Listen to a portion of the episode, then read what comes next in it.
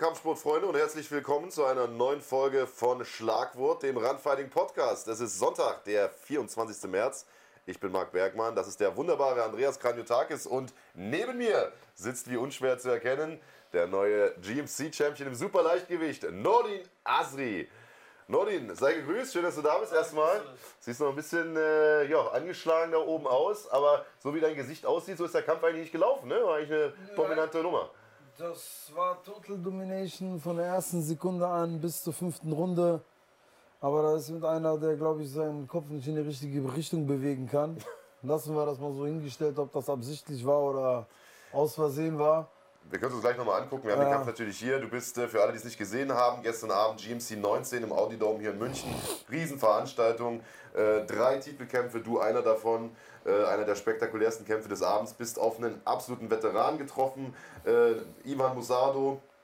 Du hast das lustigerweise auch gesagt im, im Interview im Käfig danach. Ihr habt zusammen mehr Kämpfe als der Rest der kompletten Das, Fight gehabt. das ist schon echt geil, weil äh, da sind echt einige Fights zusammengekommen und das ist echt tatsächlich so. Ich habe mich wirklich übrigens hingesetzt und habe echt mal Zusammengerechnet. zusammengerechnet. Und wir haben wirklich beide zusammen mehr Kämpfe als die gesamte Fightcard. Das ist echt krass. Hast du das mit der ähm, iPhone-Taschenrechner-App gemacht oder ohne? Ich habe das im Kopf gerechnet, das geht noch. Siehst du mal. So viel habe ich dann doch nicht abgekriegt. ja, Thema äh, Kopf. Äh, Bist du danach noch ins Krankenhaus mit den, äh, mit den Cuts oder wurden Ja, die vor Ort noch, versorgt? nein, ich äh, bin vor Ort erstmal äh, notbedürftig quasi behandelt worden und dann bin ich halt dann zum Arzt gegangen, quasi ins Krankenhaus, in die Notaufnahme und dann wurde das halt nochmal richtig äh, gesäubert und dann fachmännisch. Wie viele Stiche? Zusammengelegt. Du ganz ehrlich, ich hab Lass das mal aber- zählen. ne? Mal durch. Ich glaube drei, fünf pro vier. Seite oder sowas. Ich glaube, auf dem einen vier, bei dem anderen fünf oder so. Ja, irgendwie sowas. Ja, tatsächlich sieht So der jetzt hier sogar äh, tiefer aus als der hier oben, ne? Ja, ja, das stimmt. Ja. Weil da ist richtig nochmal so zweimal mit dem Kopf nachgerückt und dann ist das halt. Und ich habe auch schon direkt, das sieht man auch in dem Kampf, da habe ich auch direkt gemerkt, als ich, ey, halt den Kopf mal hoch. Ich habe das schon gemerkt, dass das so runterlief. Ich wusste, dass da was auf ist. Und da ich, Mhm. bin ich schon direkt sauer geworden, habe ihm gesagt, hier Kopf und so. Und der so, ja, was? Und dann ich so, ja, dann komm mal her. Und dann habe ich den erstmal richtig ein paar. Ist das gut Dinge für dich, wenn du sauer wirst im Kampf? Oder ist das eher schlecht Ja, pf, das kann man so nicht verallgemeinern. Das ist mal halt unterschiedlich. So, es ist natürlich für einen Kämpfer immer besser, wenn er kontrolliert vorgeht.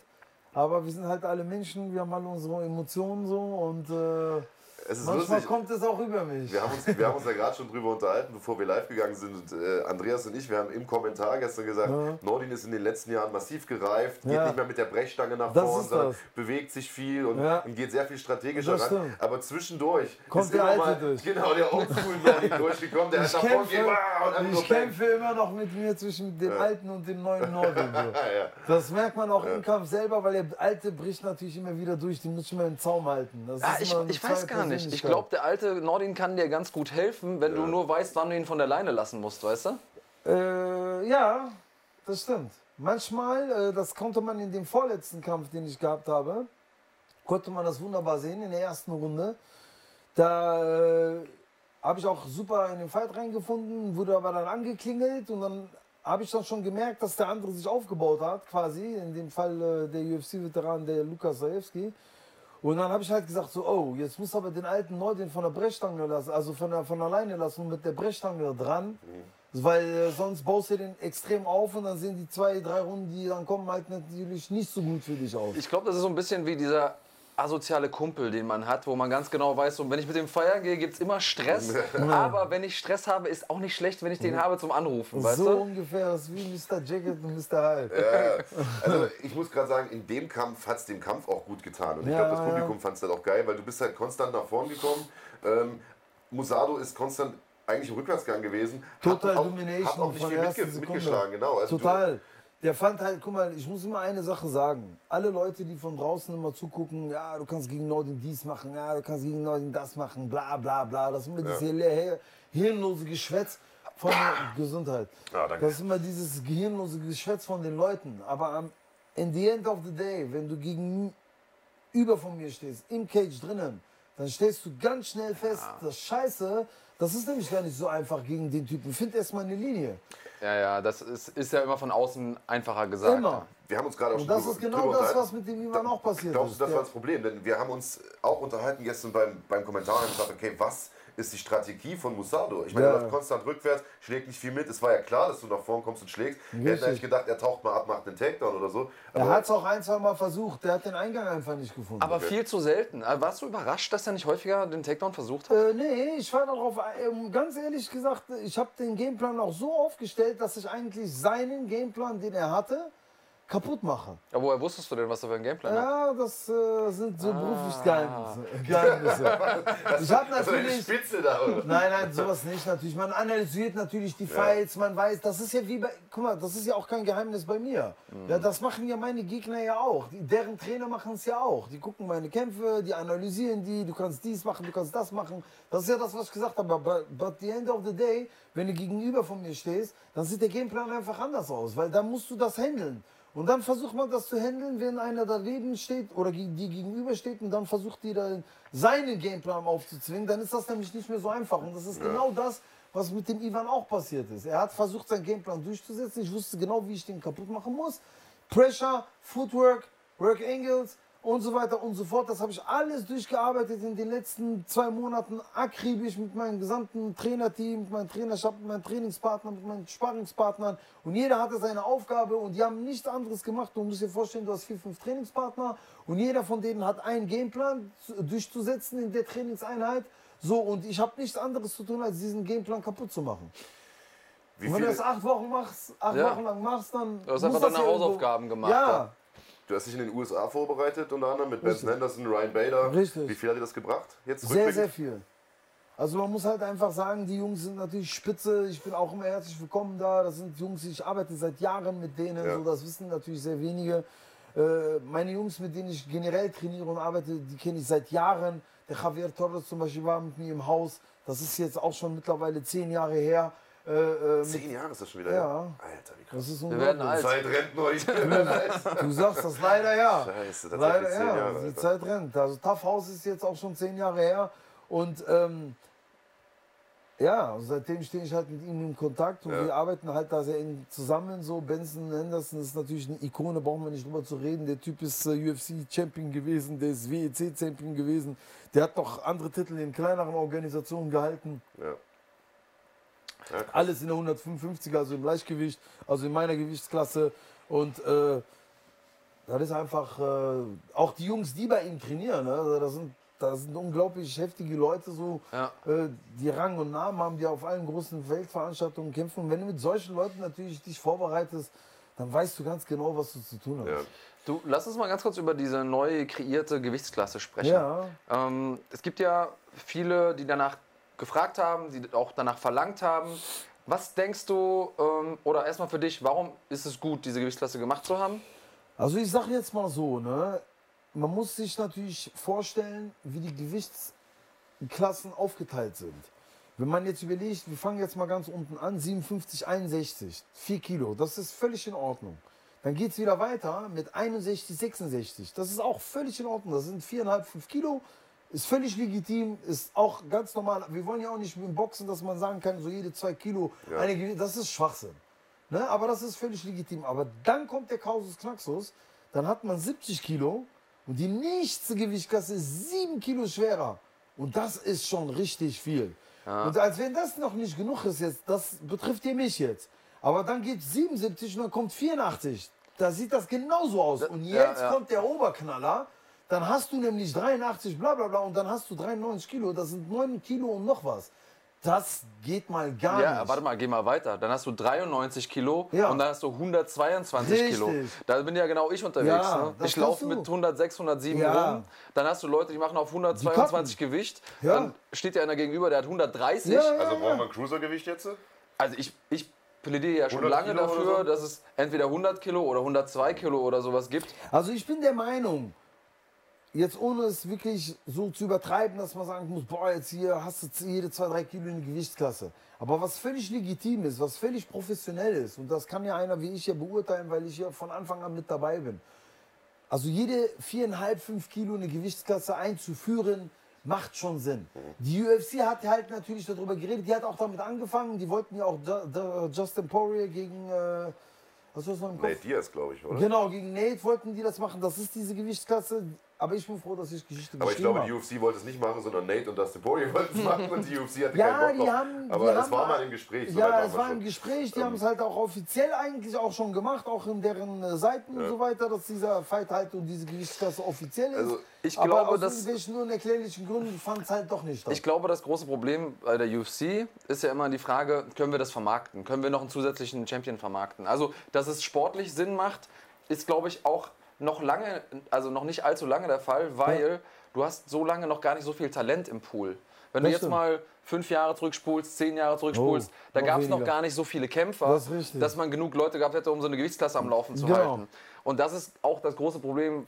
Also ich bin ja Schwergewichtler, ich sehe es immer aus der Perspektive vom Schwergewicht Schwergewicht. ist ja eh nochmal eine andere Gewichtsklasse. Ja, da bist das ist du- auch, da ist es noch schlimmer. Naja, eben, weil du bist halt in der Gaußschen Normalverteilung, bist du halt im ganz schwer und ganz leicht, hast du Genau. halt ganz wenig Leute. Richtig. Und du hast ja manchmal schon im Schwergewicht, wir haben da heute Morgen drüber gesprochen, Marc und ich auf dem Weg hierhin, du hast drei Siege im Schwergewicht und dann bist du eigentlich schon Contender, weil Ja. es gibt nicht so viele Leute Du hast und halt die nicht meisten viel Konkurrenz, ne? ja, und die meisten kämpfen, also haben auch nicht so eine lange Siegesserie, einfach durch die dünnen Handschuhe und das schwere Gewicht. Also das, das ist ein bisschen tricky. Ich Ja. persönlich bin aber ein großer Freund davon, jetzt wo mehr Kämpfer unterwegs sind, auch mehr Gewichtsklassen zu machen, macht ja total Sinn. Ich finde es total interessant, dass wir uns jetzt gerade mit dir über das Thema Gewichtsklassen unterhalten, weil der erste Kampf, den ich von dir gesehen habe, war, ich glaube 2006 oder so in Magdeburg. Da hast du Halbschwergewicht, glaube ich, noch gekämpft. Ja, da wenn hab ich. Das war so ein Turnier irgendwie. Das hat am Ende der Tscheche gewonnen, André Reinders. ja. Und äh, ich glaube sogar, du hast ein bisschen Schwergewicht hochgekämpft. Ja, ne? Also ich, ich muss, ich kann es ja jetzt sagen, ich äh, halte jetzt, äh, äh, ich halte ja mehrere quasi Rekorde, europaweit, weltweit. Aber mit der Nummer hier halte ich definitiv den Weltrekord. Ich bin der einzige Kämpfer weltweit, der sechs, Gewicht, sechs Gewichtsklassen gekämpft hat und auch in jeder Gewichtsklasse einen Titel geholt hat. Okay, Ich also habe History geschrieben und das war für mich schwer, ganz, ganz halb wichtig. schwer, mittel, Schwer, halb Welter. schwer, mittel, Welter, leicht, super leicht.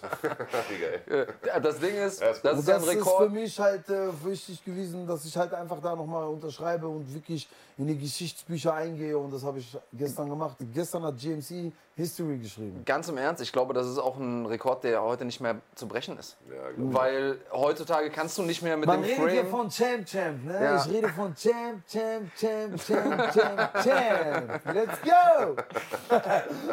Ja, aber Sehr heute kann jemand mit deinem Frame in- in keiner also ernstzunehmenden Organisation im Schwergewicht einen, äh, einen Titel holen. Das ist schwer. Das ging nur Aber früher. es ist, es du? ist, ja, es ist tatsächlich so, wie der Andreas schon gesagt hat. So, ich hatte damals, ich kann dir das sogar sagen, ich habe drei Kämpfe gemacht im Schwergewicht.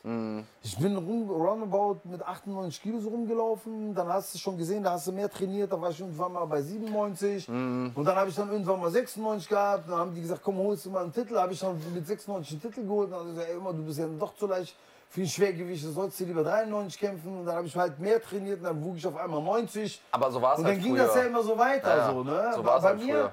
bei mir war das ja eigentlich so, wie das zustande gekommen ist, ist ja eigentlich auch ganz lustig. Ich, hab, ich komme ja aus dem Leistungssport, ich komme aus dem Schwimmen. Tatsächlich, das wusste ich gar nicht. Nee, ich auch nicht. Ich habe auch mehrere Titel im Schwimmen Als geholt. Jugendlicher oder was? Als Kind, Ah, Äh, krass. Delfin oder was? So ungefähr. Nee, ich Nein, meine, ehrlich. Delfin schwimmen. Jetzt Nein, nicht, ich dass hab, du ein Delfin Nein, bist. Delfin, Delfin, ja, ich bin wirklich ein Delfin. Ich meine nicht, dass du ein Delfin bist. Nein, nein, Delfin ist wirklich äh, eine meiner Disziplinen gewesen. Das ist echt kein Scherz. Okay. Deswegen ist das interessant. Hast du da auch Titel geholt? Habe ich auch. 50 Meter deutscher Meister. Habe ich in Berlin noch geholt. In der Jugend, 17. oder? 17. Ach, da habe ich du mit den? Älteren, da habe ich mit den Älteren, nein, äh, die Meisterschaft Nein, die war Meisterschaft damals. Die Leute fahren durch die Gegend immer Nein, für die so Sachen. Meisterschaft, die deutsche Meisterschaft fand damals in Berlin statt. Okay. Ja, manchmal Wir muss man Marc ein bisschen was Er erklären. du hättest das mal Pause. ja. Also du bist. Schwimmer, tatsächlich. Ja, ich verrückt. bin tatsächlich Schwimmer. Ich Ja. komme vom Schwimmen. Das Siehst ist du. eigentlich echt verrückt. Und dann Hä? kam das irgendwann mal vom Schwimmen ins Boxen, vom Boxen dann ins Was für ein. Glück.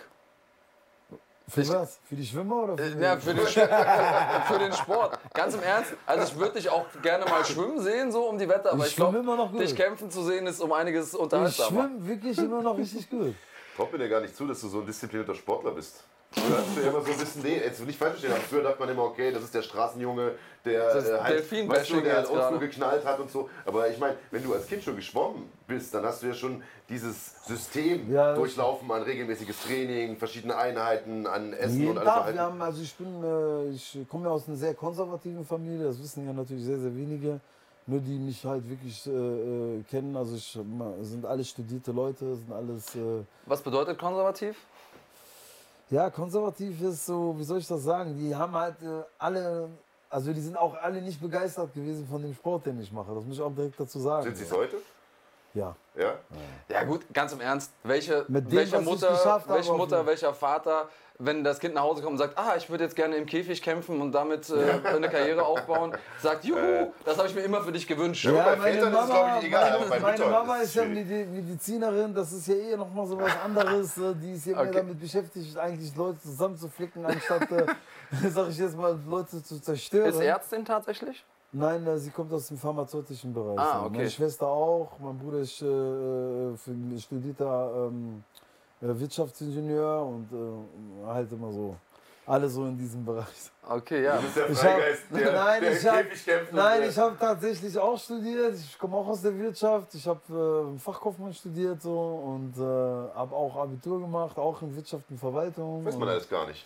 Ich Ja. dachte tatsächlich bisher, du bist so Nein, ein nein. Streetkid, der sich ich herumgeboxt habe hat. ich hab wirklich erstmal dieses, das was eigentlich, wenn man so sagen will, was die Gesellschaft von einem eigentlich verlangt, habe Ja. ich gemacht.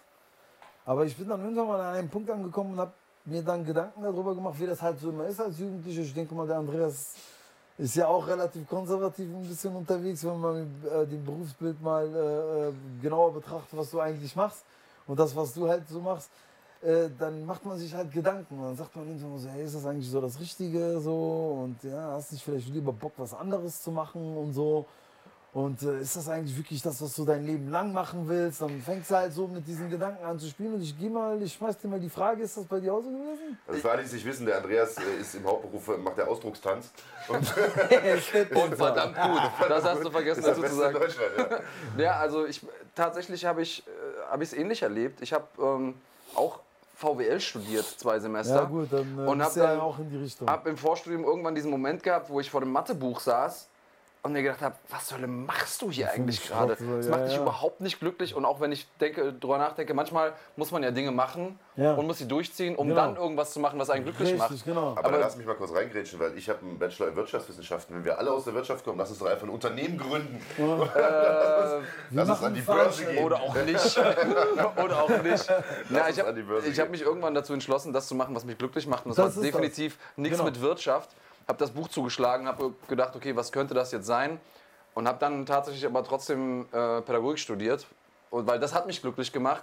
Und hatte dann die Wahl zwischen weiter an der Uni bleiben, promovieren, dann da unterrichten Ja. oder halt kämpfen. Und ich habe gedacht, gut, promovieren kannst du halt auch noch mit Ende 30, aber jetzt irgendwie In die Fresse hauen geht nur jetzt. Genau, eine, eine, eine Profikarriere zu starten mit Ende 30 ist halt irgendwie doof. Aber, und ich finde, das ist ein gutes Beispiel dafür. Wir kommen ja auch aus einer Generation, du sagst, du bist konservativ erzogen worden. Ja, ja. Und da ist das Sicherheit, zu sagen, hey, ich habe eine Ausbildung, ich habe einen Job. Das ist genau das, was auch so ja. der Hintergrund Und war. unsere Elterngeneration, da war das gar nicht vorstellbar, dass du so ein alternatives Lebenskonzept hast, mit dem du auch eine Familie ernähren kannst und so weiter Das und so fort. das. Und das hat Mut verlangt und verlangt heute immer noch Mut, Ja. zu sagen, ich folge meinem Herzen und ich mache was, Step wo ich nicht weiß, machen, ja. wo führt es mich hin. Ja, Ey, genau. ganz im Ernst, als wir angefangen haben mit Kämpfen, da gab es noch kein Facebook, da gab es keinen Ruhm. Das stimmt. ähm, und, und dann, Instagram und diese ganzen Schrott. Ja, da gab es das noch keine großen Hallen und keine GMCs. Ja, ja. so, also es gab eigentlich keinen und kein logischen Fernsehen. Grund, das zu tun. Ja. Wenn hier heute jemand anfängt zu kämpfen, dann guckt er sich Conor McGregor an und sagt, ja, da kann ich irgendwann mal hin. Wir Ja, hatten ja. keine Conor McGregors. Ja, das wir haben stimmt. gekämpft, weil wir kämpfen wollten. Genau. Und äh, das ist, glaube ich, Das, ist übrigens auch so ein Ding. Ne? Das, ist, äh, das ist gut, dass du das anschneidest, das Thema. Das ist ja ein Gen, was jeder von uns besitzt. Und jetzt komme ich mal darauf zurück, was du gesagt hast gerade. Dieses Gen ist bei jemandem etwas stärker ausgeprägt, bei dem anderen etwas weniger. du meinst so. das, das Kämpfergehen. Ja. Äh, So, und der eine hat halt einfach mehr dieses Verlangen, sich auf einer besonderen Art sich zu messen. Und ich glaube, das ist auch der Grund, warum solche Leute wie du oder wie ich oder wie auch immer so zu diesem Sport einfach finden. So. ich glaube tatsächlich, dass wenn wir, also nennen wir es mal Aggression. Ja? Also wir haben die Ja, ich Aggression glaube. Aggression ist der falsche Ausdruck. So, das rückt das ein bisschen so ins Negative. Ja, das weil es negativ Aggression. belastet ist. Ja, das ist das ja. Man sollte auch immer ein bisschen vorsichtig sein, finde ich, so mit solchen Ausdrücken. Das ist eigentlich weniger aggressiv, sondern das ist mehr so dieser Druck, den du innerlich hast, wo du sagen kannst, boah, ich will mich mal mit dem erstmal mal sehen, Aber wer lass mich, jetzt besser lass ist mich, mal, lass mich mal fragen, wie, wie fährst du Auto? Ja, man sagt ja eigentlich, man fährt Auto so, wie man durchs Leben geht. Ne? Ja, wir- weißt du das eigentlich?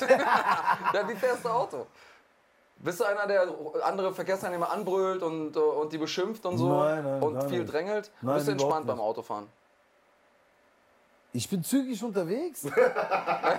Vorsichtig formuliert. Ja, ich bin zügig unterwegs, aber ich bin jetzt nicht so einer, der da mit meinem Auto mal die ganze Zeit voll ausflippt und so. Aber ich glaube, das hat auch was wieder mit meinem Sport zu tun. Ich bin Und, relativ und genau das ist entspannt. das, was ich meine. Ich kenne viele Leute, die sagen, oh, ich würde niemals irgendwie Kampfsport machen. Aber wenn die Auto fahren, sind, Ja. Sind die wirklich eine Gefahr für die Gesellschaft. Ja, das stimmt allerdings. So, und ich denke, dass wir, dass wir einfach diese Aggression ausleben, die wir in uns tragen, dieses Kämpfergehen, was du gesagt hast. Ja, genau. Und die Leute, die es nicht ausleben, die suchen sich irgendwo Ein Ventil. Ein Ausgleich, Und ja. ja. also Straßenverkehr ist weitaus schlimmer, als wenn ich auf eine Matte gehe Da und da bin weiß ich jemand, was passiert. deiner Meinung.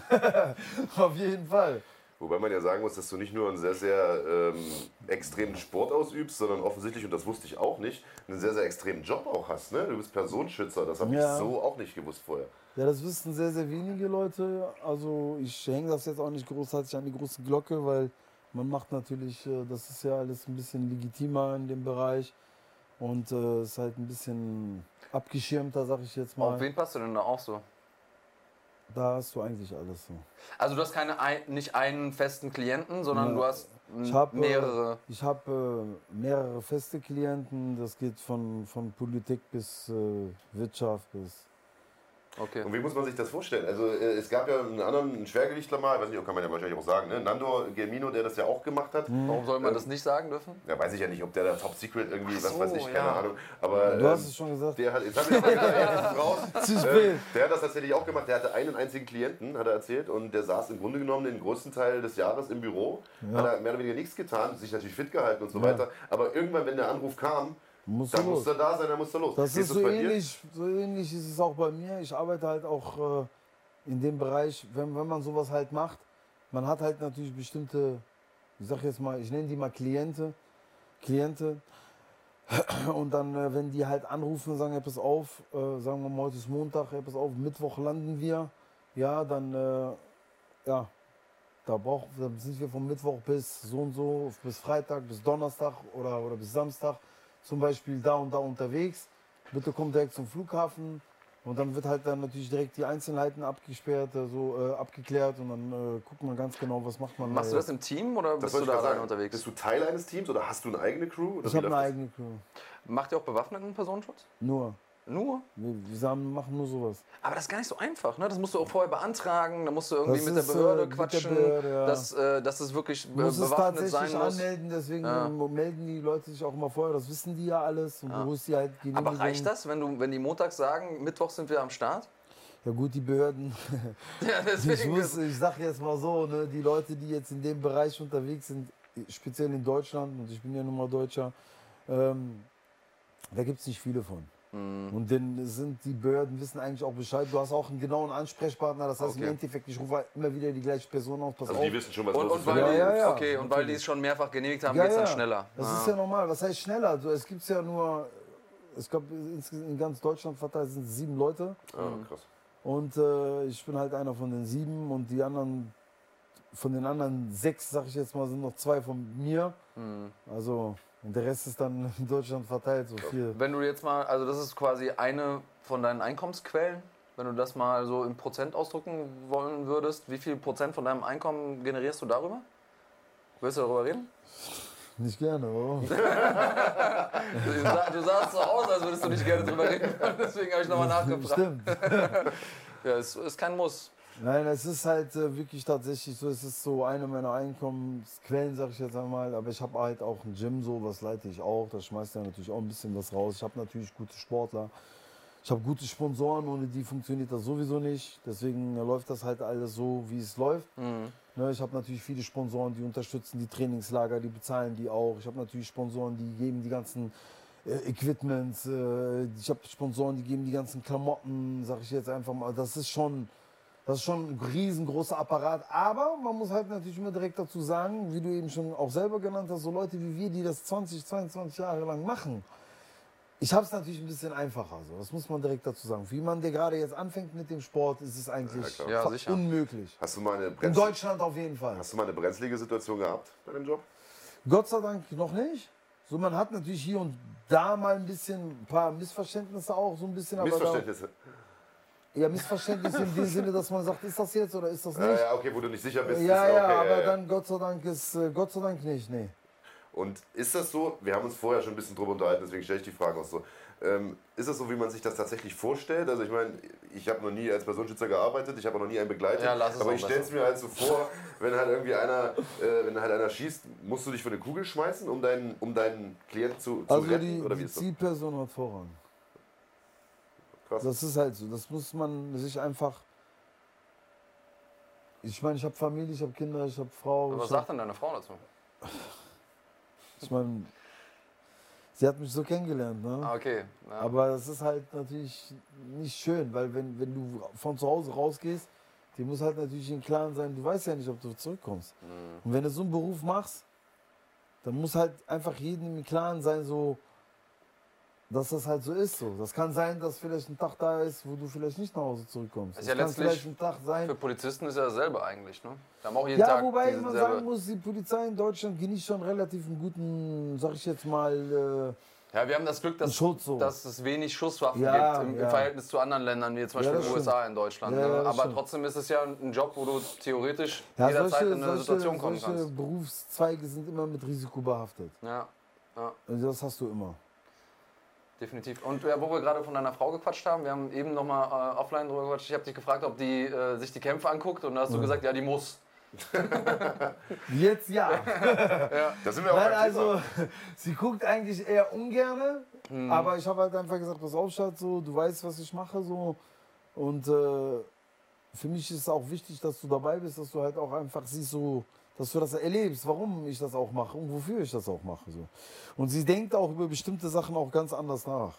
Jetzt, Also jetzt wo sie zumindest- es ja. gesehen hat. Ja. Jetzt, wo die halt quasi, sie war jetzt in den letzten Fights immer dabei. Ich habe eine kleine Flaute in den sportlichen Bereich gehabt. So, da äh, äh, hat sie mich quasi wieder auf den Weg zurückgebracht. So, und dann habe ich gesagt, so, hey, pass auf, wenn wir das jetzt aber so machen, dann will ich aber auch, dass du dabei bist von Anfang an. Wie ist das abgelaufen? Wir, wir können ja mal reingucken, vielleicht parallel auch dazu, wenn wir gerade schon einmal vom Kämpfe äh, gucken sprechen. Ähm, aber erzähl das mal. Ja, also mich, wenn du sagst, sie hat dich wieder auf den so, so back, back on track gebracht, wie die Richtig. Amis sagen Ja. würden. Wie ist das abgelaufen? Also ich hätte jetzt eigentlich eher gedacht, dass sie sagt so, hey komm, läuft jetzt gerade eh nicht so gut, lass das doch mal mit dem Kämpfen. das wäre so also bei typisch mir war Frau es halt gewesen. genau andersrum. Sie hat halt dann gesehen, so dass, äh, dass ich einfach nicht der gleiche bin. So. Es ist nicht dasselbe. Wenn du nicht kämpfst. wenn ich nicht kämpfe und wenn ich nicht in diesem Modus bin, so, wenn ich nicht diese Linie habe, die ich, ich bin auch sehr strukturiert im Leben so und äh, wenn ich halt diese Struktur verlasse, hat man halt einfach gemerkt, so, oh, das ist dann doch schon so, dass da fehlt was. Wenn du kein Ziel vor Augen hast. Das Ja, das. das hat relativ wenig mit Ziel zu tun, sondern das ist mehr diese Struktur. Also, weil man, man steht dann halt natürlich auf, man geht ins Büro, man macht seine Arbeit vorher, das dauert dann nicht so lange, geht äh, die Ablaufpläne durch, man macht die äh, äh, Fahrtpläne und so weiter und so fort. Das geht zwei, drei Stunden, dann geht man ins Gym, dann geht man von da aus wieder nach Hause, dann holt man die Kinder ab. Man hat so eine Struktur, man hat halt gemerkt, so, wenn, wenn jetzt nicht eben so, der geht halt nicht ins Gym, dann ist er auf einmal doch länger im, im, im Büro. Dann ist er auf einmal, da, da man merkt man, und das war so nicht so, das, das hat der nicht so gut gefallen. So. Das ist natürlich blöd, weil du ja mittlerweile auch 40 bist und die Karriere halt irgendwann auch bei dir mal zu Ende sein wird. Leider was, ja. Was wirst du dann machen? Also hat deine Frau dich dann an der Backe mit schlechter Laune den ganzen Tag? Nein, das nicht. So. Also ich, hab- ich mache ja viele Sachen. So. Ich habe ja natürlich super, mega viele gute Jungs bei mir. Man hat es ja auch in den letzten Veranstaltungen von, von GMC gesehen. GMC ist der, der Top-Veranstalter in, in Deutschland sowieso, aber auch mit in Europa. Und äh, ich war halt auf jeder Fightcard stark vertreten. Ich habe meinen Sohn, der Mohammed, der äh, hält einen Titel. Ich halte jetzt den zweiten. Ich habe äh, den Felix, der hat auch um den Titel gekämpft, leider nicht äh, Der ganz kommt so. gleich noch. Ja, ja, genau, den habe ich heute mitgebracht. Und äh, äh, quasi, der, der ist ja auch dabei. Ich habe noch den, den Michael, der hat auch seinen sein, sein Fight gestern gemacht mit mir zusammen. Wie gemacht? Da können wir nachher nochmal Wahnsinn. reingucken. Micha Rakimov. Unglaublich. Wie viele Sekunden war das? 15 oder 14 oder Das ist so. irgendwie also unter einer Minute. Ja, der wollte auf jeden Fall den, ich glaube, der wollte diesen Rekord von Sufjan Haj Hadou äh, top, toppen, weil der hätte Der ja den auch einer von deinen Jungs Knockout, ist, der ja. übrigens auch einer von mir ist. Vielleicht Und, gucken äh, wir mal kurz in den Kampf von Rakimov rein, weil den können wir uns im Prinzip komplett anschauen. Ähm, wollen wir erstmal kurz bei, bei Nordins Kampf bleiben? In welcher Runde war der, äh, war der Kopfstoß? Weißt du das noch? Das kann ich dir nicht genau sagen, aber ich gehe davon aus, das war, glaube ich, in der dritten. Du warst aber auch da, oder? Ich kann mich auch nicht mehr daran erinnern. Ich meine, die Ähm, dritte Runde aber war es das. Da hat er halt gemerkt, so, da geht im Kampf, nicht und ja. dann komme ich mal ein bisschen dreckiger nach vorne. Man sieht es ja auch, da blutet er noch nicht, also dementsprechend. Ja, dann blutet er jetzt, das war jetzt Ende der zweiten Runde. Das heißt, irgendwann in der dritten Runde wird es passiert sein. Genau, ich gehe mal davon aus, dass das in der dritten war. Aber man sieht das halt auch einfach von Anfang an. Footwork war Also, da, da Domination war da, Pressure war da, äh, Work Angles war da. Und man hat halt einfach gesehen, die Ja, da, war, da war die ja. Situation, ja. Da habe ich mich noch bei dem beschwert, dass er halt nicht aufpasst. Genau da siehst du das. Das war Mach die mal in die. Rundenpause, weil dann haben wir auch eine Slow-Mo davon. Äh, wir haben ja zweistrittige Szenen. Also wir haben einmal diesen Kopfstoß, der so ein bisschen kontrovers war, wo wir nicht wissen, Absicht oder nicht. Also ich unterstelle da jetzt Ja, einfach hier mal keine wir- Absicht. hier sehen wir mal wir's, die- ihr kommt beide nach vorn. Aber ja, muss man auch sagen, ne, ihr geht beide, ihr nehmt beide so ein bisschen den Kopf Genau. runter Also Ja, zum aber Schwingen. guck mal, das Ding ist ja, ich will, wie gesagt, wie der Marc schon eben genannt hat, ich will jetzt auch nicht unbedingt irgendwas sagen, so hier Absicht oder nicht Absicht. Äh, aber man merkt halt einfach nur, wenn einer auch schon so mit seinem Kopf so ein bisschen nachschiebt und nachschubst. Okay, also dann- meinst, dass er dann- nicht nur runtergegangen ist, Ja, sondern man dass er schiebt ein halt, der schiebt auch so ein Ah. bisschen mit dem Kopf nach vorne. Ich unterstelle das jetzt einfach mal so. Geht der nochmal nach vorne, weil er nochmal einen Schlag nachsetzen will, oder geht er einfach nur nach vorne, um einfach so einen Kopfstoß absichtlich zu bewirken? Das lasse ich jetzt einfach mal so dahingestellt. Aber im Endeffekt, ganz, ganz ehrlich, Kopfstoß hin oder Kopfstoß her, Diskussion, Finger hin, Finger her, Faust ins Auge, nicht ins Auge, Finger. Hör mal, total Domination von der ersten Sekunde bis zur fünften Runde und die fünfte Runde sah genauso aus wie die erste. Dann machen Ja. wir die fünfte Runde noch, weil äh, das ist das, was du gerade gesagt hast. Das ist der zweite kontroverse Punkt. Ich meine, den Kopfstoß können wir jetzt nicht klären, Ja, ob ja. Oder nicht. Da Äh, waren zwei übrigens, das ähm, ist nicht einer, ja. Sieht da man muss auch ich in deinem ganz- Gesicht. Ja, das waren zwei Kopfstöße. So, hier sehen wir, äh, dass sich Ivan das Auge hält. Denn da gab es eine Schlussszene, die den Kampf am Ende dann auch beendet hat. Äh, in der fünften Runde. Musado behauptet oder sagt, Finger im Auge, äh, du sagst, war ein Faustschlag. Wir haben es vom Kommentatorenpult auch als Faustschlag gesehen. Wir haben auch zwei Slow-Mos gehabt. Äh, Ja. Die sehen wir jetzt mit Sicherheit auch gleich nochmal aus zwei verschiedenen Blickwinkeln. Ja. Es sah für mich aus wie eine geschlossene Faust. Ist Da- es auch, da. Es ist eine Ähm. geschlossene Faust.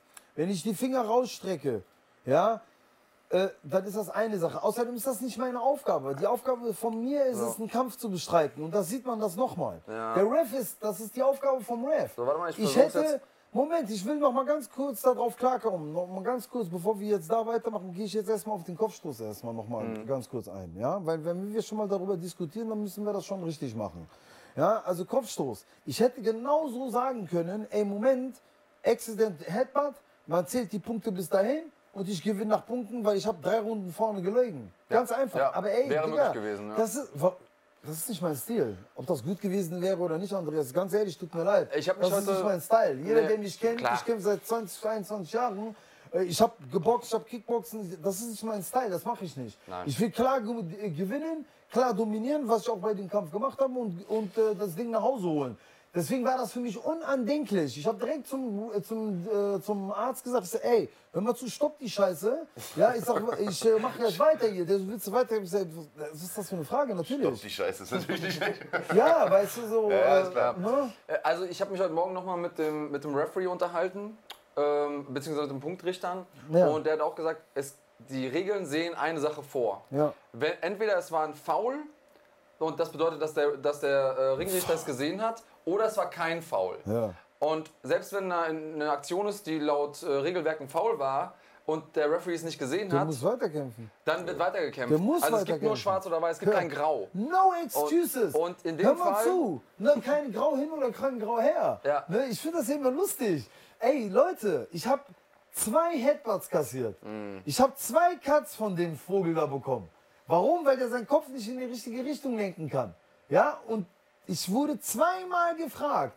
In beiden Fällen, mehrmals, also zweimal unabhängig voneinander, aber jeweils mehrmals zu den einen und mehrmals zu dem anderen Cut, willst du weiterkämpfen? Ey, das war für mich ganz normal. Ey, no excuses. Finger, wir gehen jetzt mal davon aus, es war Finger. Ich, bin, ich nehme mich jetzt aus dem Fenster, obwohl man genau in der Aufnahme sieht, das war kein Finger, das war eine Faust. Ich sag jetzt mal, das war ein Finger, der hätte ja weiterkämpfen können. No excuses. Ja, also er ist in dem Moment verpflichtet, weiterzukämpfen, sich so lange zu verteidigen, bis der Referee was sagt. Ach, hier, Baby, let's go. So, äh, und, und auch, selbst wenn man jetzt hier an dem Punkt abgebrochen hätte und gesagt hätte, okay, war, äh, also Absicht kann man ja auf keinen- auf keinen Fall unterstellen. Du liegst vorne, du hast Ja. einen Grund, das zu machen. Ja, das ist das. Selbst wenn man dann hingeht und die Punkterichterzettel aus, äh, auszählt, ich habe Genau. heute Morgen nochmal nachgefragt, du Ja. lagst auf allen Punktrichterzetteln Alle meilenweit vorne. waren von mir und die fünfte Runde sah auch nicht gerade lecker für den aus. Also das Ergebnis, das Ergebnis wäre dasselbe gewesen. Ah, Das eine wäre halt nach Punkten gewesen und Ja. das andere, also letzten Endes da nicht. Hier ist eben das Problem, man sieht jetzt hier, ich, ich glaube, wenn man jetzt Verschwörungstheoretiker ist, kann man sich das eine wie das andere hier vorstellen. Man kann einmal sagen, ich sehe es nicht, ist es ein Finger, ist es, ist es die geschlossene Faust? Für Guck mich sah mal. es am Anfang so aus, als wäre es eine Ja, wir haben Faust. es ja auch so kommentiert und gesagt, Ja. es ist eine Faust. Kann Ja. natürlich auch noch auf einer sein, man sieht es nicht. Ähm, Aber Videobeweis am Ende. ist, ist bei uns nicht zulässig im Moment. Insofern sagt das Regelwerk ganz klar, das, was der Referee sieht, ist ein Foul. Was Der er Ref- nicht sieht, Der Ref hat ist gesagt, kein es war Foul. eine Faust. Das hat er von Ja. Anfang an gesagt. So, der hat nur aufgebrochen, weil er sich hier weggedreht hat und Finger Genau. und A und A. Und ich, guck mal ganz genau, jetzt gib mir, tu mir einen kleinen Gefallen bitte. Mhm. Geh wieder in die dritte Runde zurück und guck genau, was ich mache, obwohl der Headbutt da drin war und obwohl ich am Saften war und ich das direkt gemerkt habe. Ich habe mich beschwert, aber ich habe immer die Hände oben gehalten und habe den immer im Visier gehabt. Ich habe mich nicht abgedreht, ich Ja. habe gar nichts gemacht. Ich, hab, ich hätte jede Sekunde, von der jede Sekunde an auf die andere weiterkämpfen können. Und als Kämpfer weißt du, dass du Richtig. musst dich zu jeder Zeit verteidigen, So sieht's aus. Defend dazwischen geht. yourself all the time. Das Ja. ist das Erste, was der Referee zu dir sagt, wenn er dir die Regeln erklärt. Und ich bin Referee und ich weiß, wovon ich rede. So, warte mal, da sind wir in die Geh mal nochmal drauf zurück und geh mal auf Vollbild, dann kannst du das ganz genau sehen. Ja. Ich beschwer mich. Guck mal hier. Guck da, ich guck so, guck mal da. Und ich guck genau hin. Ich hab den immer im Visier und guck mir den immer ganz genau an. Also so, ich drehe mich nicht ab. sind noch ein paar nette Worte gefallen. Ja, ja, klar. Ich hab dem noch mal gesagt, ey, was ist los, dies und das, tralala, aber lassen wir jetzt mal so hingestellt, gehen wir nicht ins Detail. Gut, machen wir einen Haken dran. Äh, nichtsdestotrotz, dominanter Kampf, das hast du richtig gesagt. Fünf Runden dominiert, äh, Titel zu Recht gewonnen. Frage, die jetzt natürlich im Raum steht, wie geht's weiter? So, ein Titel will natürlich verteidigt werden. Du wirkst mit 40, wo viele eigentlich die Karriere längst beendet haben oder beenden sollten, besser denn je. Haben wir auch schon drüber gesprochen. Hast jetzt einen Lauf, sieben, acht Kämpfe in Folge, Acht. der achte, glaube ich jetzt. Ne? acht, acht mit Titel. ähm, absolute Granaten gekämpft. Äh, Lukas Zajewski, UFC-Veteran, wie gesagt, Titel gewonnen jetzt noch im, im achten äh, Sieg in Folge. Wie geht's weiter? Ähm, eine Sekunde noch, vielleicht äh, nur zum Einschieben, um das noch zu ergänzen. Eine Zuschauerfrage. Ja. Gibt es einen Wunschgegner für dich? Vielleicht kannst du das da noch ein bisschen mit, Ja. äh, mit einbauen, sozusagen. Also das erste Ding ist ja, ich muss jetzt erstmal ganz klipp und klar sagen, wenn man die letzten drei, vier Kämpfe genau beobachtet, dann sieht man, dass sie relativ in einer kurzen Zeit stattgefunden haben. Ich bin nun mal halt keine Maschine. ich muss auch mal ein bisschen mich um andere Sachen kümmern als erstes und zweitens auch ein bisschen um meine Gesundheit. Ich habe jetzt auch ein paar leichte Verletzungen, das ist jetzt nichts Schlimmes. Waren die vorher oder sind die durch den Kampf gekommen? Nee, ich meine jetzt hier durch die Katze und so weiter. Ach so, die. Ah, okay. Nein, so Gott sei Dank habe ich nicht so. Alhamdulillah. Und ähm, ich äh, werde mich jetzt natürlich in erster Linie auf jeden Fall äh, ein bisschen mehr um, um das Privatleben kümmern, natürlich ein bisschen um die Familie. Dann steht noch Ramadan an, an der Tür. Da ist auf jeden Fall äh, äh, nichts mit Kampfsport. Ja, auch äh, im Sommer ist immer besonders doof. ne? ja, ja, ja, das kommt ja auch noch dazu. Der Tag ist auch nicht gerade jetzt kurz. Ne?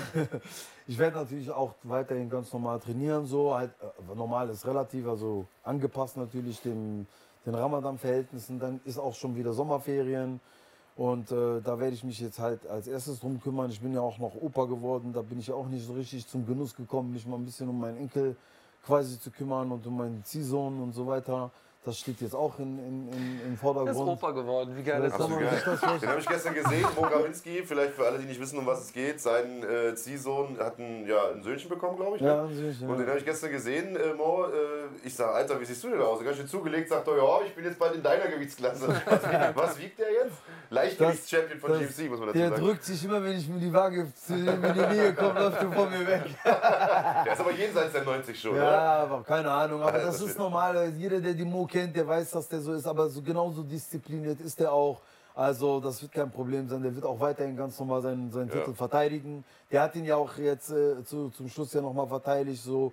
Und äh, äh, da sehe ich kein Problem. Dann sag an, verteidigst du deinen Titel noch? Wie, wie lange Also ja, genau. Und äh, zurückzukommen. Äh, klar, also ich äh, habe hab jetzt erstmal die Sachen, die haben jetzt erstmal Vorrang. Erstmal Ruhe, na klar. Genau, erstmal ruhig, ein bisschen akklimatisieren und dann werden wir natürlich äh, uns überlegen, wie es dann weitergeht und so weiter und so fort. Wunschgegner?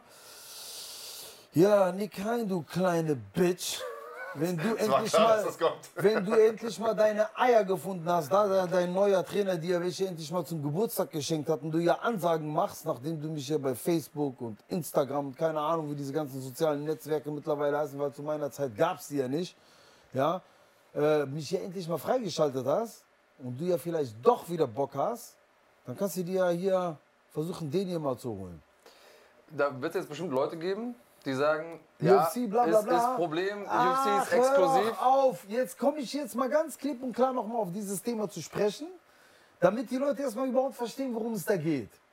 Jetzt werden natürlich irgendwelche Heini-Anhänger und alles, ja, der muss den FC-Vertrag haben. Ja, das sind alles so Mitläufer, das sind Leute, die überhaupt gar keine Ahnung haben von dem Sport. Aber ist ja, ist ja ein logischer Fakt, Hintergrund eigentlich. Ja. Nee, ich, Ich sag dir ganz genau, was passiert ja, bitte, ist. bitte. Fakt der Geschichte ist, es sollte ein Kampf stattfinden in der UFC Rotterdam. Ihr könnt euch alle dran erinnern. Stopp, ich komme Achso, dazu. okay. Da hat der Nick Hein sich angemeldet und hat gesagt, ich kämpfe in Rotterdam, weil das ja nicht weit ist, bla bla. Brumm, bam, bam, bam. Ich bin ja auch nicht blöd, wenn man so einen Scheiß hier macht wie ich seit 20 Jahren, kriegt man das ja natürlich mit. Bum, bum, bum, Telefon geklingelt, so, oh, das ist ja sehr interessant. Dann habe ich zu denen gesagt, so, ey, pass auf, welche Gewichtsklasse kämpft er? Ja, Leichtgewicht kämpft er. Habe ich gesagt, okay, super, geile Nummer. Habe ich gesagt, so, schlag den Kampf vor. Das ist nicht weit, ich mache den Kampf gegen den in UFC Rotterdam, aber unter einer, unter einer Bedingung, ja, welche wäre das denn? So, ihr könnt mir einen Kämpfer, wenn ihr meint, ich bin nicht drei Kämpfe oder sechs Kämpfe oder fünf Kämpfe würdig, in der UFC gibt mir einen Kampfvertrag gegen den. Wenn er ja nichts von mir hält, ich habe denen alles gezeigt, bla, bla, bla, bla, Ranking, so und so, zu dem Zeitpunkt stand ich Nummer eins oder Nummer zwei sogar, habe ich gesagt, so, ich kämpfe ich den. Dann haben die den, Entschuldigung, ich muss kurz einhaken. Ja. We wem, du hast gesagt jetzt, ich habe denen das gesagt. Mit wem hast du da gesprochen? so mit, äh, Mit dem Matchmaker in der UFC? Mit, mit Matchmaker, also ich habe jemanden, der sich genau akribisch darum gekümmert hat so, und der hat sich genau mit den Matchmakern und so weiter hingestellt und man hat diesen Kampf vorgeschlagen und die UFC hat diesen Kampf den Nick Hein vorgeschlagen, der hätte nur den Vertrag unterschreiben müssen. Okay. Und, So, und er hat den abgelehnt, stopp! Das sage ich jetzt auch direkt, warum er den abgelehnt hat. Unter welchem Vorwand, mein Lieber? Weiß ich nicht, erzähl's mir. Wenn ihr schlau seid und eure Hausaufgaben richtig macht, dann würdet ihr das wissen. Der hat den abgelehnt unter dem Vorwand, dass er nicht mehr in der 155er kämpft, also 155 Pfund, Leute, für alle, die das nicht wissen, ist das Leichtgewicht 70 Kilo, er würde 145 kämpfen, für alle Leute, die das nicht wissen, das ist dann diese 66 Kilo, also Federgewicht. Das war der Grund. Okay. Was Also, ja auch stimmt, der hatte tatsächlich einen Ja, ja, stopp, stopp, stopp. Hat er nicht. Nein, nein, nein, nein. Wir kommen, ich komme noch mal darauf dahin. Deswegen sage ich, ich mache meine Hausaufgaben sehr, sehr gründlich. Dann hat man ihn diesen Sabi, Sabit, bla bla bla, Shapirov oder wie der nochmal heißt, äh, angeboten für die, Rot äh, für die Rotterdam-Geschichte. Und dann lassen wir das mal so dahingestellt. Gott bewahre, ich will niemandem was unterstellen. Nur Gott weiß, Gott ist allwissend, ich weiß das nicht aus unerklärlichen Gründen verletzt, nicht verletzt, hat dieser, Stadt, hat dieser Kampf halt nicht stattgefunden. okay. Das heißt, er hat sein Federgewichtsfight, wenn man es so haben will, nie gemacht. Ja? Und hat halt quasi diesen Kampf, hat auch nie stattgefunden. Der hat dann auch in der Rotterdam quasi ja gar nicht gekämpft. Und hat er dann irgendwann mal dann wieder in seinem normalen Leichtgewichtskampf, dann äh, hat er einen Leichtgewichtskampf wieder, also in seiner regulären Gewichtsklasse angenommen. Okay, aber jetzt könnten wir den Kampf ja nicht mehr machen, oder? Weil jetzt ist das Thema ja wahrscheinlich vom Tisch, das UFC-Angebot, oder wie ist das? Ahnung, Weil er hat ja jetzt selber erstmal einen Kampf anstehen noch in der, Der UFC. kann ja, der kann ich weiß nicht, wie viele der Kämpfe kann noch ja, der ist ja, der ist ja so heftig, ne? sagt er ja. Der kann ja auch bei der UFC sagen, so, hören Sie mal zu, ja, ich äh, will den Nordin kämpfen. Welchen Vorwand soll, oder welchen Grund sollte die UFC haben, diesen Kampf nicht stattzufinden zu lassen? Acht in a row. Davon fünf oder sechs vorzeitig, glaube ich sogar. Titelfight. Kann der ja machen. Es gibt auf jeden Fall gute Argumente dafür, das zu tun. Ich glaube, wenn ich die UFC richtig einschätze, dann bräuchte das die richtige Bühne. Also Können wenn die UFC jetzt nach Deutschland Können wir in käme, Deutschland dann wäre das aus, aus einer wirtschaftlichen Sicht, aus einer Marketing-Sicht für, für die Zahlt UFC mich super. nicht, ich mache das gratis gegen den. Klingt nach einem fairen Angebot für mich. Ich glaube, es ist auch ein Kampf, den die Fans gerne sehen würden. Ohne Frage, nachdem das jetzt ja schon monatelang hin und her geht. Ich meine, UFC Rotterdam, das ist schon eine ganze Weile her. Fairerweise muss man, Ähm. muss man äh, aber sagen, dass es natürlich gute Argumente aus, auf Nicks Seite gibt, der sagt so, hey, ich bin in der UFC, ich habe da einen Vertrag, ähm, jetzt da meinen UFC-Vertrag sozusagen zu kündigen, um, Ja, um gegen lange? zu kämpfen. Braucht er nicht. Hätte der ja nicht. Ja, in dem Moment, dann Nein, hätte er nein, das nicht nein, machen so- müssen, so- klar. Ich komme noch mal drauf zurück zu sprechen. Also nochmal. Mhm. Er hatte dieses Angebot Ich, ich verstehe, was du sagen willst. Ich, Ja. ich verstehe, was du sagen willst. Also wenn er Kämpfer ist, dann hätte Ja. er ja sagen können, ich nimm den. Was ist das für ein Vorwand? Du versteckst dich hinter der UFC? Äh, Weil mit dem Argument, ich könnte da jetzt nicht kämpfen, weil ich ja keinen UFC-Vertrag habe. Aber du hast doch diesen Kampf von der UFC vorgeschlagen bekommen. Dann hättest du doch den Kampf vor, äh, annehmen können, oder nicht? ja, also Stattdessen, Nick ist jetzt, jetzt, mal nicht ganz hier. kurz, Ja, ja. Nochmal nebenbei, ich weiß nicht, ob du die Kommentare gelesen hast oder irgendwas. Oh, Der hat ja geschrieben, du kannst ja ins Gym kommen, da Wir können haben wir, auch viele dazu. da können wir ja im Gym kämpfen. Hör mal, ich bin Sportler, du Pfeife. Ich will, dass du in deiner Fresse auf dem Boden liegst nach unten, während die ganze halbe Welt dir dabei zuguckt. Welches, welchen Vorteil habe ich davon, wenn ich dich im Gym wegknocke? Das sieht doch keiner. Also Nick ist jetzt gerade nicht hier, um sich zu verteidigen. Deswegen, deswegen bin ich so ein bisschen, äh, ich Ja, versuche so ein bisschen die gut. Gegenstimme Du zu hast die Frage gestellt nach Wunsch. Du hast- dass, du hast, du hast- dass du die Büchse Nein, das war der nicht, das war das war von da. Völlig klar. Ja, uns Das war ein Fan. Lass uns Max gestellt. Äh, Ich habe den nur Alles gut, weitergegeben. ja, alles gut. Lass uns einen Haken dran machen. Ich glaube, die, ja. die Aussage ist, glaube ich, angekommen. okay. Die, Ja, die ja. Herausforderung steht noch. Ja, ja. Davon gehe ich mal aus. Ähm, Das ist auf jeden Fall einer der Gründe, wo ich, wo ich ganz schnell, schnell wieder zurückkomme. So viel dazu. Okay, ja, dann wissen wir auf jeden Fall schon mal, welche Knöpfe wir drücken müssen, wenn wir dich wieder sehen wollen. zu einem, zu einem Kampf Dann drück äh, zu bewegen. Das ist schick. Ähm, Ja. Ja, lass uns vielleicht noch kurz, du hast äh, es gerade schon selber angesprochen, also du bist ja nun im, ich sag das jetzt vielleicht mal, Herbst deiner Karriere, äh, Ja, ja. so kann man es vielleicht nennen, ähm, hast du ja viele Standbeine, sondern hast nicht nur den Job als Personenschützer, bist nicht nur selbst nach wie vor noch erfolgreicher Kämpfer, sondern, und das finde ich momentan eigentlich fast schon deine wichtigste Aufgabe, du bist der Kopf vom Pride Gym in Düsseldorf und hast dir da über die Jahre ein Gym voller absoluter Killer aufgebaut. Also ich weiß, dass ihr anfangs noch in einem kleinen, ich sag jetzt mal Kellerraum trainiert Ja, ja. habt. Mittlerweile habt ihr Stimmt. wirklich ein ganz nettes Gym da Ja. und äh, du hast dort einfach eine Truppe um dich geschart, die aus einigen der besten Talente besteht, die wir in Deutschland haben. Also du Ja. hast es vorhin aufgezählt. Mo Grabinski, Leichtgewichtschampion. Also ihr seid quasi in der Familie die Champ-Champ-Familie. Champ, sozusagen. Champ-Familie. Ne? So, dann hast du mit Felix Schiffer, den wir gleich, wie gesagt, in wenigen Minuten noch sehen Den werden. Ein ja. Riesentalent, der um den Federgewichtstitel gekämpft hat, äh, einen Riesenkampf hingelegt hat. Sufjan Hachadou, äh, den, den Rachimov, hast du gesagt. Und jetzt spiel den Kampf mal ab, vorhin wolltest du es nicht. den können ja. wir uns mal in der Gesamtheit angucken, den Ja, der ist ja- der ist ja der auch eine riesen Zukunft würdig hat, wenn man ihm jetzt noch ein paar stärkere Gegner hinstellt, bin ich echt mal gespannt. Wobei Der- ich schon sagen muss, mit dem Raoul, äh, also ich habe äh, den Kampf. Äh, Der war ich keine wusste, Pfeife. Ja, und ich habe mich vorher mit dem. Raul unterhalten. Der hat Genau. sich in den USA vorbereitet beim Richtig. Team Alpha Male. Genau. Super selbstbewusst reingekommen, zwei Kämpfe, zwei Siege. Also definitiv kein Fallobst, so war es Ja. auch nicht gemeint. Ich meine, das war Kopf an Kopf Rennen, ne? 2-0, 2-0. Äh, ich wusste das. Aber so, ey, everything's Ich can glaub- ich glaub, happen. er hat ihn einfach is überrollt, so. Der ist dann nach vorne gekommen MMA, und hat ihn MMA, weggenommen. Das ist einfach klasse. So, ganz gucken, ob ich den Kampf hier finde. Ich glaube, der ist auf der Platte, ne? In dem Ordner. Ja, Ach nee, da ist er. Da ist er. Perfekt. Zack. Wie lange ist der? 34 Sekunden. Ne? Dann Ja, gucken wir uns den nochmal in, der- in gesamter Länge an. Ich glaube, der hat. Oha. Das, das hat nicht lange gedauert. Drei Sekunden war der erste. Und wie gesagt, der Gegner hier ist definitiv kein eingeflogenes Fallobst gewesen, sondern ein Lokalmatador, der da kommt, da kommt jetzt, glaube ich, noch eine linke, weil den rechte Die sogar. rechte. Aha. Und da war dann auch, glaube ich, schon Schluss. Ja, hast Ja. ja. gesehen. 20 Sekunden. Also, 20 Sekunden. Und wir haben es äh, gestern gesagt, er sieht auf jeden Fall so aus, als äh, würde jetzt sozusagen langsam der Körper seine Athletik nachziehen. am Ja. Anfang war er so ein bisschen pummelig, jetzt Ja, sieht, sieht er langsam ein bisschen athletischer aus. Aber er kommt auch immer, man muss direkt dazu sagen, er kommt jetzt immer mehr und mehr in seiner regulären Gewichtsklasse. Ja. Ne? Ja. Also der muss überlegen, wir haben im Welter angefangen, dann haben wir leicht gemacht und jetzt haben wir das erste Mal Federgewicht Ja. gemacht und ich glaube, da wird er auch Da bleiben. muss er hin. Ja, Da muss er hin, ja, ja. das denke ich auch. Also wisst ihr selber, wie das ist, Jungs. Du sowieso, Andreas, du bist ja auch äh, sportlich äh, stark unterwegs gewesen. So. Äh, gewesen. ja, er hat ja dann nichts mehr gemacht. Ich habe lange nichts mehr gehört. Das gebe ich ihm. Ja, ja, alles gut. Du warst ja mal gut gewesen. Der hat Damals. ein bisschen Urlaub gemacht. Ja. Und äh, man passt halt natürlich immer ein bisschen so die, die Gewichtsklassen und die Kämpfer auch natürlich an. Das ist ein junger Kämpfer, der hat zwei, drei Kämpfe gerade erstmal so. Man guckt jetzt natürlich, die nächsten Kämpfe werden wahrscheinlich auch wieder so in dem Bereich, dann 70 Kilo wieder, 68, 69 Kilo, irgendwie sowas mit Catchweight. Und dann halt wieder mal, weil immer 66 Kilo zu bringen, glaube ich, ist auch. Es Äh, gehört zu einer Profikarriere dazu, Ja, dass man genau. sein Gewicht findet. Ich meine, Richtig. manche Leute gehen durch sechs Gewichtsklassen. Genau. Äh, ich habe auch mal Light Heavyweight probiert. Und man weiß es einfach nicht, bis man es einmal gemacht hat. Man kann Richtig. Probe-Weight-Cuts machen, Ja, das ist alles äh, schön und gut, aber bis man einmal wirklich unter Stress gestanden hat, im Cage gestanden hat, gekämpft hat, weiß man nicht, ob das die richtige Gewichtsklasse ist oder Genau, nicht. Und genau, das ist das. gehört zum Findungsprozess dazu.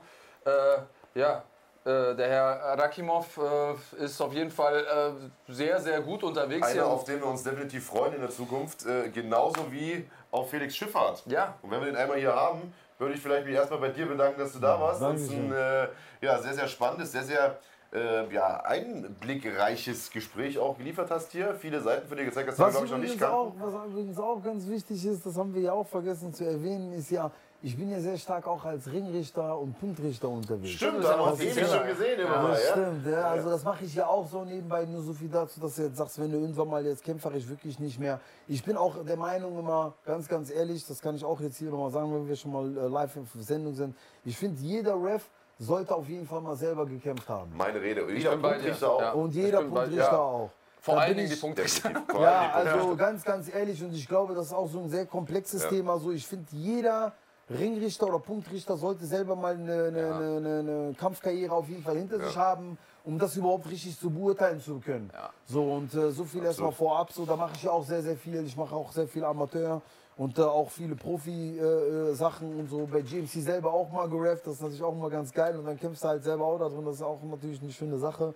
Und äh, das ist äh, auf jeden Fall auch einer der Berufszweige, die ich auf jeden Fall noch ausbauen Bleibst werde. dem, äh, Ja. dem, dem Sport auf jeden Fall erhalten, Und ich, als bin, Ref und als ich Trainer. bin sehr glücklich darüber, weil wir brauchen viele Leute, die, die einen Erfahrungsschatz haben wie du und dann auch den Sport strukturell mithelfen Genau. aufzubauen. Das braucht man eben auch, wenn man eine gute Szene haben will, Das die ist stark das. ist, die professionell ist. Dann braucht man diese Leute. Und ähm, ich sehe das wie du. Für mich war immer klar, ich weiß nicht, wann ich, wann ich mal nicht mehr aktiv kämpfe, aber ich will immer Teil dieser Szene sein, Ja. weil das gehört für mich dazu, wie, wie das Ich glaube, Atmen. ne? ich glaube, du bist auch ein sehr, sehr guter Punktrichter, weil du bist ein bisschen, ich bin mehr so der, man hat ja so ein bisschen Theoretiker und man hat natürlich Praktiker. Ich bin mehr so der praktische Typ, so. Das war ich schon immer. Aber ich glaube bei dir, ja, der ist so. Ich Ich glaube, glaub- ich glaub, er meint es ein bisschen freundlicher, als du es jetzt gehört ja, hast. der legt das wieder so aus, wie er will. Der versteht das wieder, wie er will. Ich weiß, was du Ich meinst. meine, Wenn so, du bist halt technisch sehr, sehr versiert. Das hat man auch an deinen Kämpfen natürlich gesehen. Das ist natürlich ein bisschen bei dir anders. Ich glaube, ein Punktrichter, du könntest bestimmte Kämpfe auch viel, viel besser punkten als. Äh, Ich glaube, das ist, ein, das ist ein Vor- und ein Nachteil. Ich bin ein relativ analytischer Typ Ja, das und das ich kann mir im Kampf manchmal ein Vorteil sein, kann mir aber manchmal ein Nachteil Ja, sein, wenn ich ja. selber kämpfe. Wenn Ja. ich die Kämpfe gucke, hilft das. Ähm, wenn ich selber kämpfe, bin ich manchmal zu verkopft. ja. Dann würde ich mir manchmal den inneren Nordin wünschen, auf den, Den ich zugreifen loslassen kann. kann, ja. Wo ich einfach mal sage, okay, jetzt scheiß Jetzt lass drauf, mal von alleine. auf den Mundschutz beißen Ja, und genau. einfach mal Kann schwingen. eben nicht jeder, weißt Ja. du? Musst du halt auch mal. Das halt ist eine können. Qualität, die, die ich Ähm. wahrscheinlich ein bisschen mehr gerne hätte. Ähm, Ja. Und äh, ja, auch da ist es ne, immer die Balance. Wie viel, Ja. wie viel braucht man Kopf, wie viel Das braucht stimmt. man sozusagen äh, Herz und dieses, ah, ich will dem anderen jetzt wehtun. Äh, ja, da, da suche ich gerade nach für mein Comeback, dass ich sage, okay, ich möchte da zugreifen Sehen wir können. vielleicht mal den, den, äh, den Andreas Kanyotakis im Nordin-Modus. Ja, genau. Wäre auch nicht verkehrt. Äh, 2.0. schadet nicht. Vielleicht brauche ich da noch ein bisschen Unterstützung von dir. Ich Kommst du rufe mal ein dich mal bisschen an. rüber und dann machen wir ein bisschen Nordin, zusammen. schön, dass Okay, du da warst. Mach dich ab jetzt hier, lass die jungen Jungs ran. Dankeschön. Felix Schifffahrt gleich hier in wenigen Augenblicken. Und äh, pass auf, dass du das, äh, den Sender, pass auf, pass auf, pass auf, dass du den Sender hier nicht äh, verlierst, den gebe ich dir in die Hand.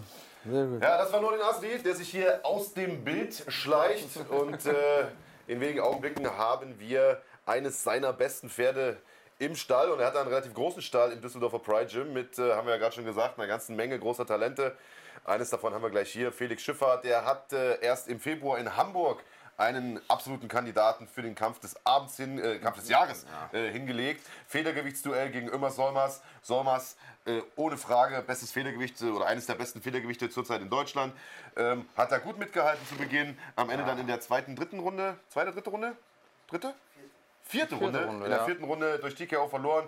Ähm, einen riesigen Kämpferherz gezeigt, spektakuläre Schlacht hingelegt. Aber Ömer angeklingelt erstmal in der ersten. Ömer angeklingelt, Knockdown. Also das, das will ich einmal, das will ich einmal äh, noch dazu sagen. Für mich war GMC Hamburg ein Meilenstein im deutschen MMA. Das Definitiv. war eine Veranstaltung, an der ich teilgenommen habe und gedacht habe, so muss man MMA erleben. es genau sein. das ist das, was MMA braucht. Ja, er erstmal. Sei gegrüßt.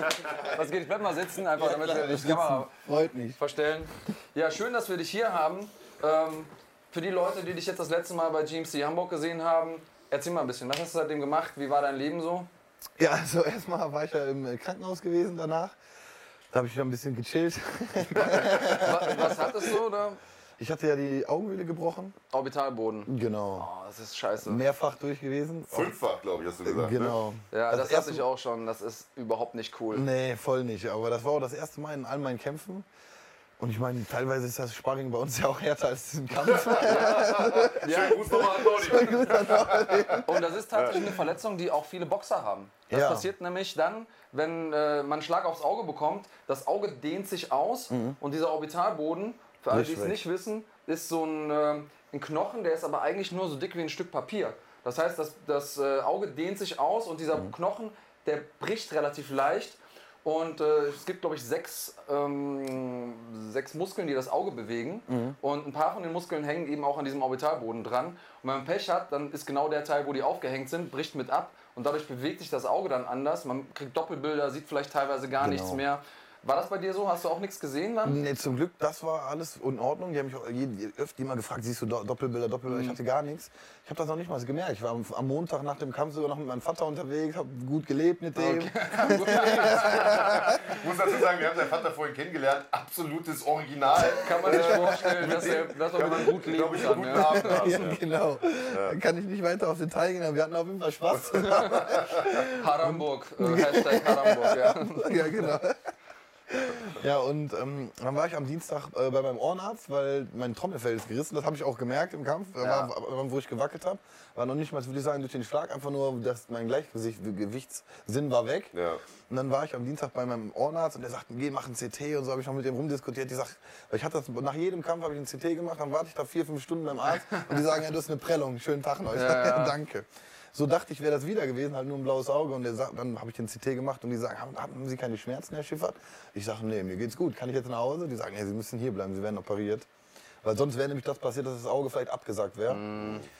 Und Ja. die OP, also damals haben sie bei mir folgendes gemacht, einen Schnitt unterm Auge Genau. und dann das Auge angehoben und da was, was reingelegt, so eine Art ja, Gewebe, Mhm. damit sich das dann wieder ähm, zuwächst. Haben sie bei dir auch gemacht? Genau, die haben, sind nur von einmal über den Zähnen reingegangen und unterm Auge. Ja. Weil der hatte Angst, dass wenn er nur durchs Auge reingeht und das anhebt, dass das nicht so wird. Deswegen ist er von zwei Seiten.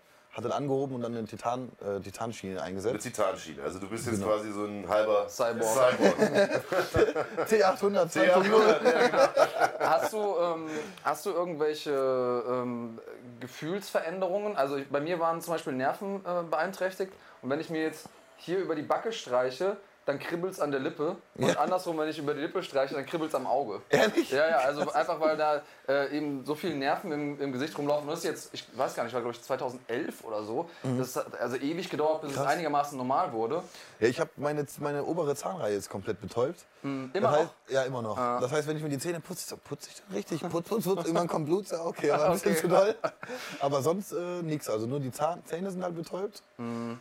Sonst habe ich keine Beeinträchtigung so. Und das ist übrigens auch das Außer, dass ich nicht äh, schwimmen mit kann. den Cuts, ne? weil, weil es gibt eben verschiedene Nerven, die durchs Gesicht laufen Mhm. und die Ärzte wissen eben ganz genau, wo laufen die entlang und wenn der Cut an der Stelle ist, wo die Ärzte sagen, oh, das ist jetzt gefährlich, da könnte ein Nerv betroffen sein, Mhm. dann brechen sie eher mal ab, weil diese Nerven, die heilen einfach nicht. Das ist ja auch der Grund, warum manche Leute dann querschnittsgelähmt sind, Mhm. weil die Nerven im, im Rückgrat durch sind und deswegen ist das so doof. Ne? Ja. Das hast du vorhin erzählt, ähm, das war so ein Sonderfall oder so ein seltener Bruch, den haben die so noch nicht gesehen, dass die das Mhm. auch als abfotografiert haben und du konntest dir die Fotos hinterher noch angucken. Was ist das denn? Bist du, bist du Masochist? Warum guckt man sich das an? Von der OP die Fotos? Genau, von der OP. Also geil. nicht eine CT-Bilder, sondern wirklich halt fotografiert. Und der Arzt sagte, ja, ich- wir hätten die Fotos, wenn du, wenn du möchtest, kannst du die mal sehen und dann wird man halt. Äh, Ja, klar. Ja.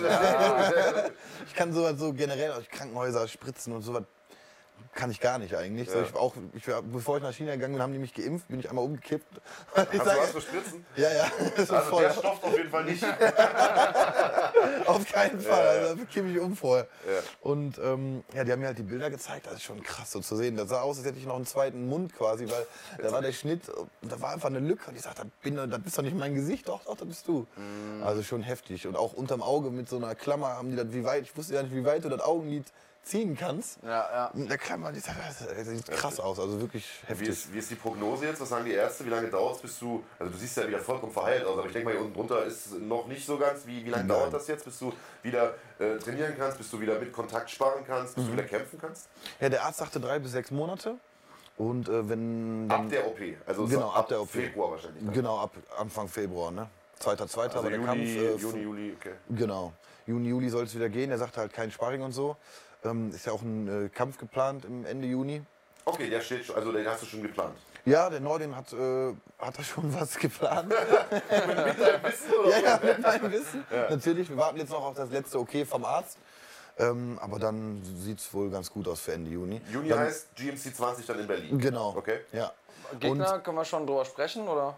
Ja, doch schon. Also wie gesagt, dann also. Ge- Gegner hast du gefragt? Ja. Ne, Gegner weiß ich nicht. Das so, macht der okay. Nordin. Ja. Ich werde ready sein. Wie gesagt, den der Nordin sagt, den ich kämpfen soll, den kämpfe ich dann halt. So läuft das bei euch, ne? Da ist nicht Genau. viel mit Widerspruch. Nee, der Ja. Nordin sagt, kämpfst da und da gegen den und den. Alles klar. Gut, bis jetzt funktioniert das ja auch gut. Ja. Also guck mal, viele Leute haben vor dem äh, Ömer Solmers Kampf gesagt, Alter, das ist viel zu früh für den Schiffer. Mhm. Weil Solmers hat alles weggehauen, was es gab, ist ja wirklich auch ein hervorragender Kämpfer. Ja. Und viele haben gesagt, Mensch, der Schiffer, ich glaube, vier Kämpfer hattest du da, ist, noch, ist ein guter Junge, aber ist noch zu früh für ihn.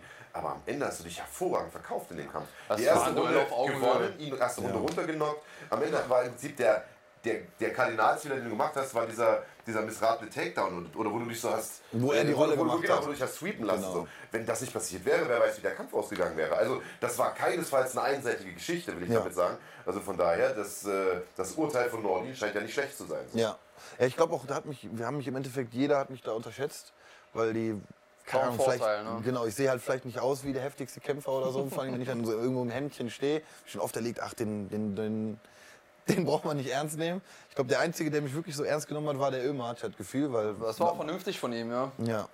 Ähm, Gut, ich glaube aber, es geht ja nicht unbedingt nur nach Optik. Ich meine, Ömer selbst sieht ja jetzt auf den ersten Blick, wenn man ihn so sieht, auch nicht aus wie ein brachialer Kämpfer, sondern der ist ja sehr, sehr ruhig, sehr, sehr freundlich. So. Also der, der, da denkt man ja auch nicht, der ist der, der absolute Killer. Und wenn er loslegt, dann, oh mein Gott. Ja. Also ich glaube eher, die Skepsis war da, weil du halt noch am Anfang der Karriere warst, vier Kämpfe. Ömer hatte halt schon den UFC-Veteranen gekämpft und so weiter. Genau. Dass das am Ende so ein sehr, sehr ausgeglichenes Duell wird, zumindest in den ersten ein, zwei Runden, das hätten wirklich die wenigsten erwartet und absolut Hut ab. Und ähm, ich würde mich definitiv mal irgendwann auf den Rückkampf freuen. Sicherlich nicht gleich als nächstes, äh, aber irgendwann würde ich das gerne mal sehen und du wahrscheinlich auch, oder? Auf jeden Fall. Also ich hoffe, dass ich jetzt noch ein paar, also ein, erstmal ein paar Siege holen kann und dass äh, wir dann den Rückkampf machen.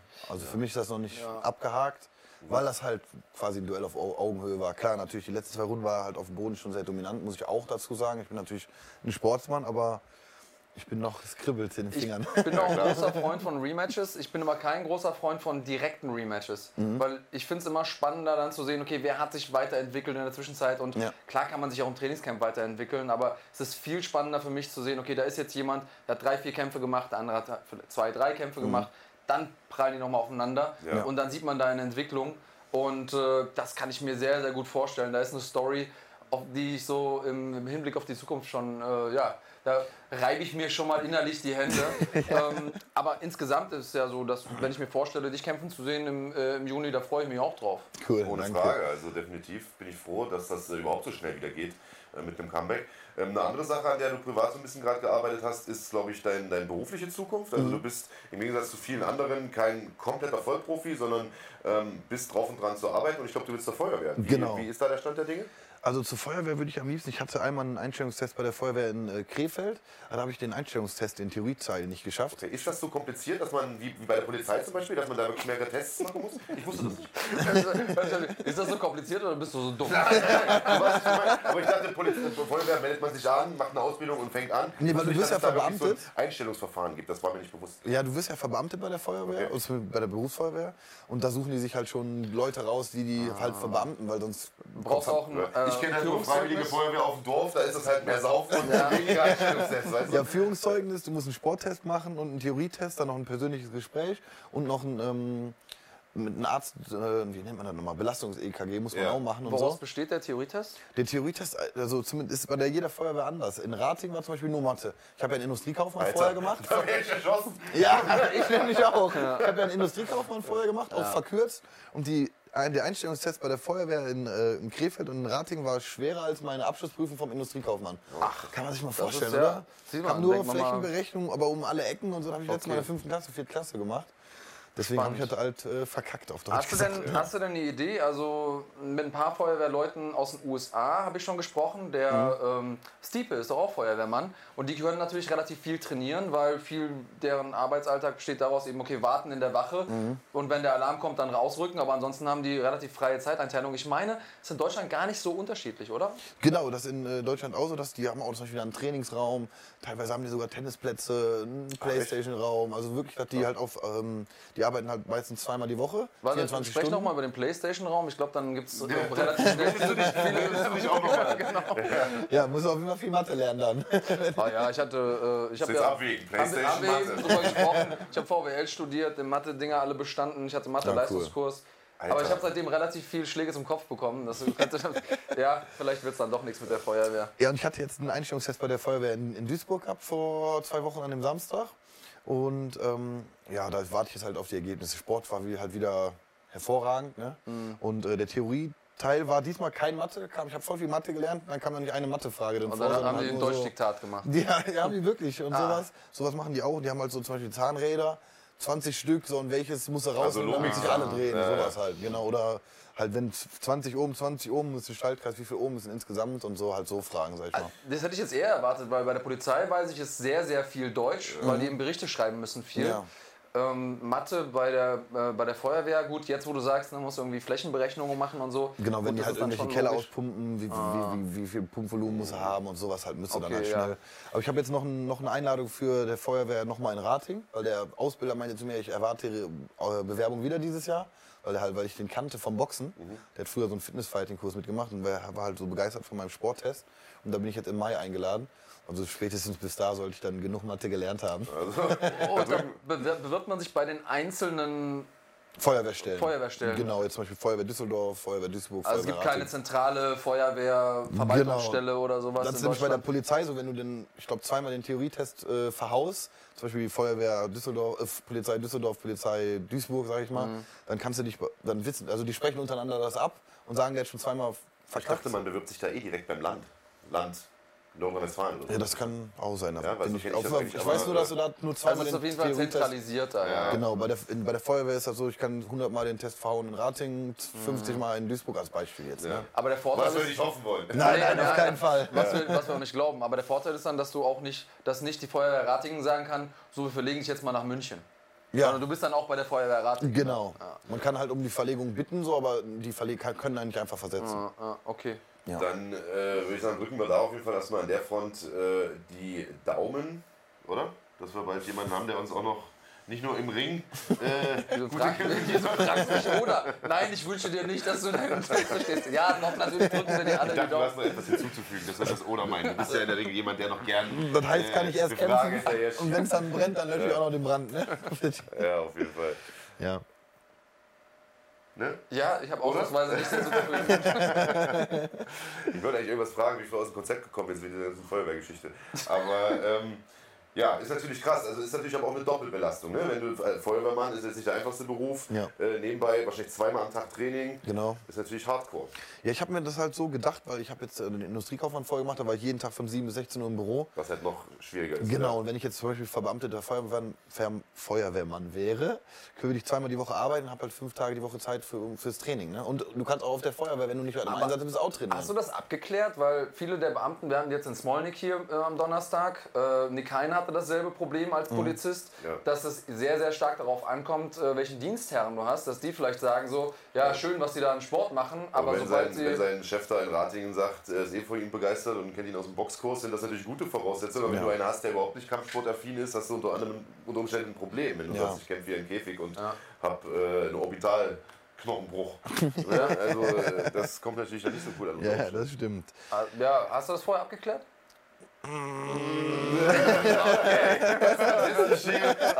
Ja, genau, erstmal den Test bestehen. Ja. Und in der Regel verletzt man sich eigentlich nicht so heftig. Wie gesagt, ich habe jetzt äh, sechs ähm, Profikämpfe, war einmal verletzt. Ja.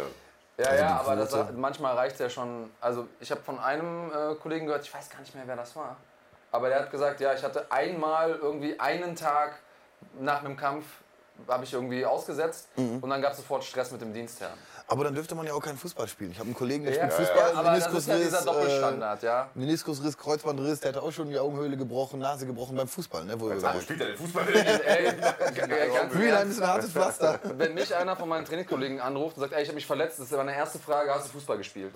Und es ist tatsächlich so, dass man, also die Leute, die ich kenne, Kampfsportler, wenn die Fußball spielen, sich tausendmal mehr verletzen, als wenn sie Kampfsport trainieren. Weil sie Ja. wahrscheinlich auch kein Fußball spielen können.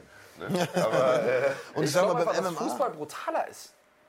In, also sagen wir mal in der Kreisklasse und so auf jeden Fall. Du hast ja beim Kampfsport steht dir einer gegenüber und du weißt ja ganz genau, was er will. Der will dir auf die Fresse hauen. Ja. Beim Fußball rennst du und der grätscht einer von hinten rein. Du hast diese ganze kinetische Energie vom Rennen, Mhm. die kine- kinetische Energie vom anderen. Da passiert halt auch einfach sehr, sehr viel. Und die schlimmen Verletzungen sind ja nicht irgendwelche Cuts, so wie Nordin jetzt aussah. Ganz im Ernst, in zwei Wochen Ja. merkt man davon nichts mehr. plus der könnte ja auch noch arbeiten jetzt. Ja, aber reiß dir mal ein Band.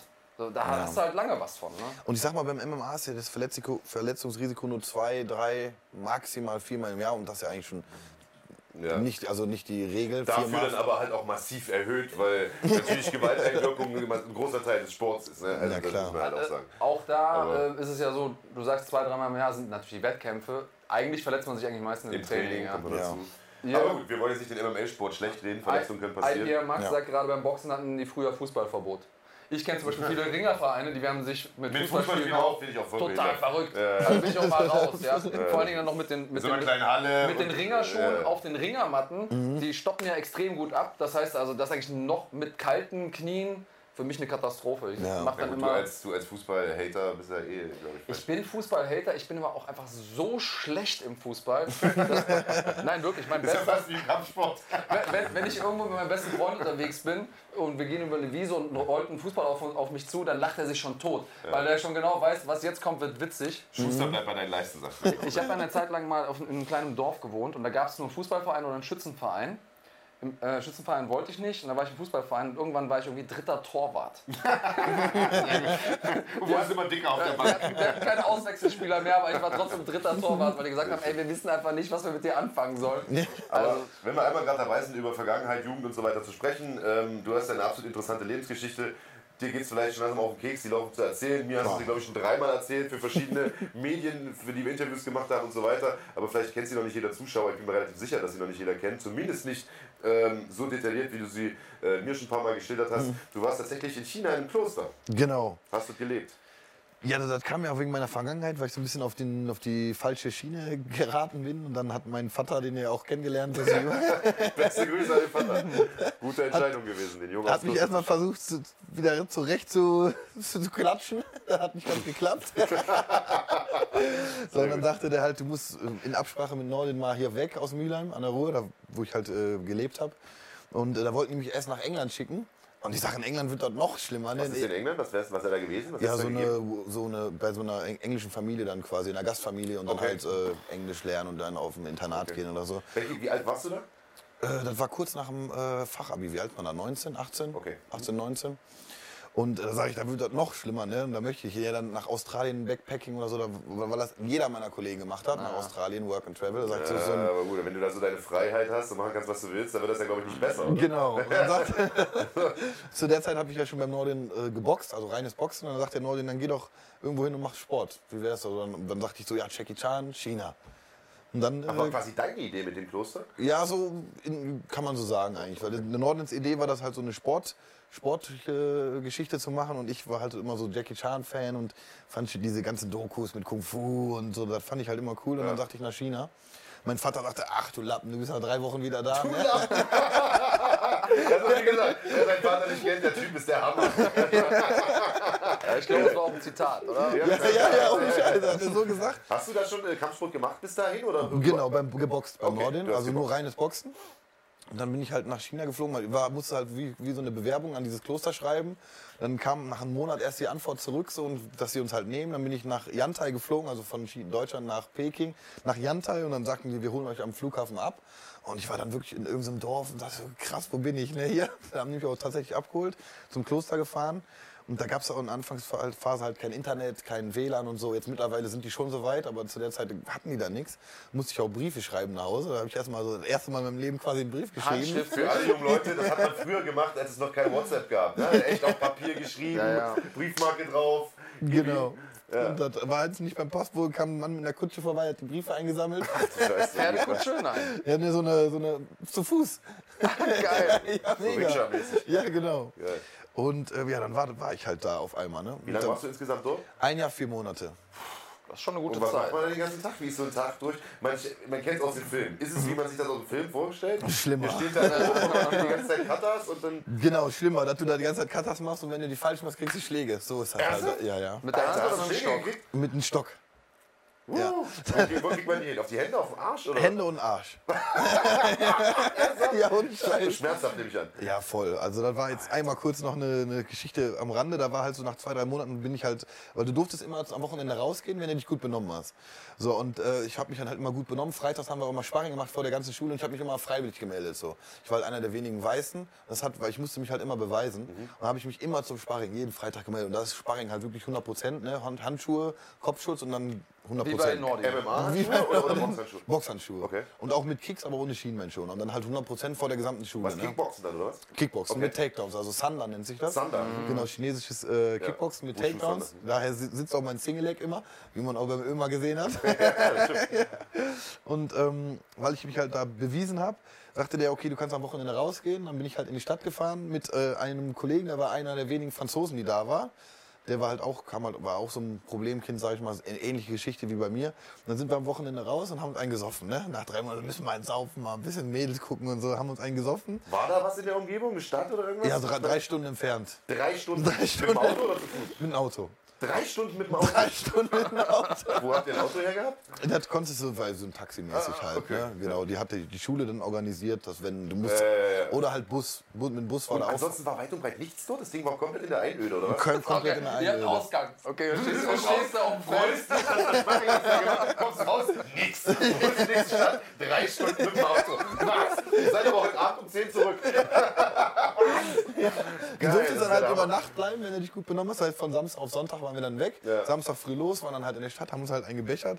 Äh, waren dann quasi die ganze Nacht unterwegs, war, also hatten sonntags noch immer noch einen Pegel, haben dann wieder noch ein Konterbier getrunken und so am Sonntag sind dann sonntagsabends voll zurückgekommen, wohl bemerkt, um 21 Uhr. Wir wussten nicht, dass ab 20.30 Uhr die Pforten geschlossen werden.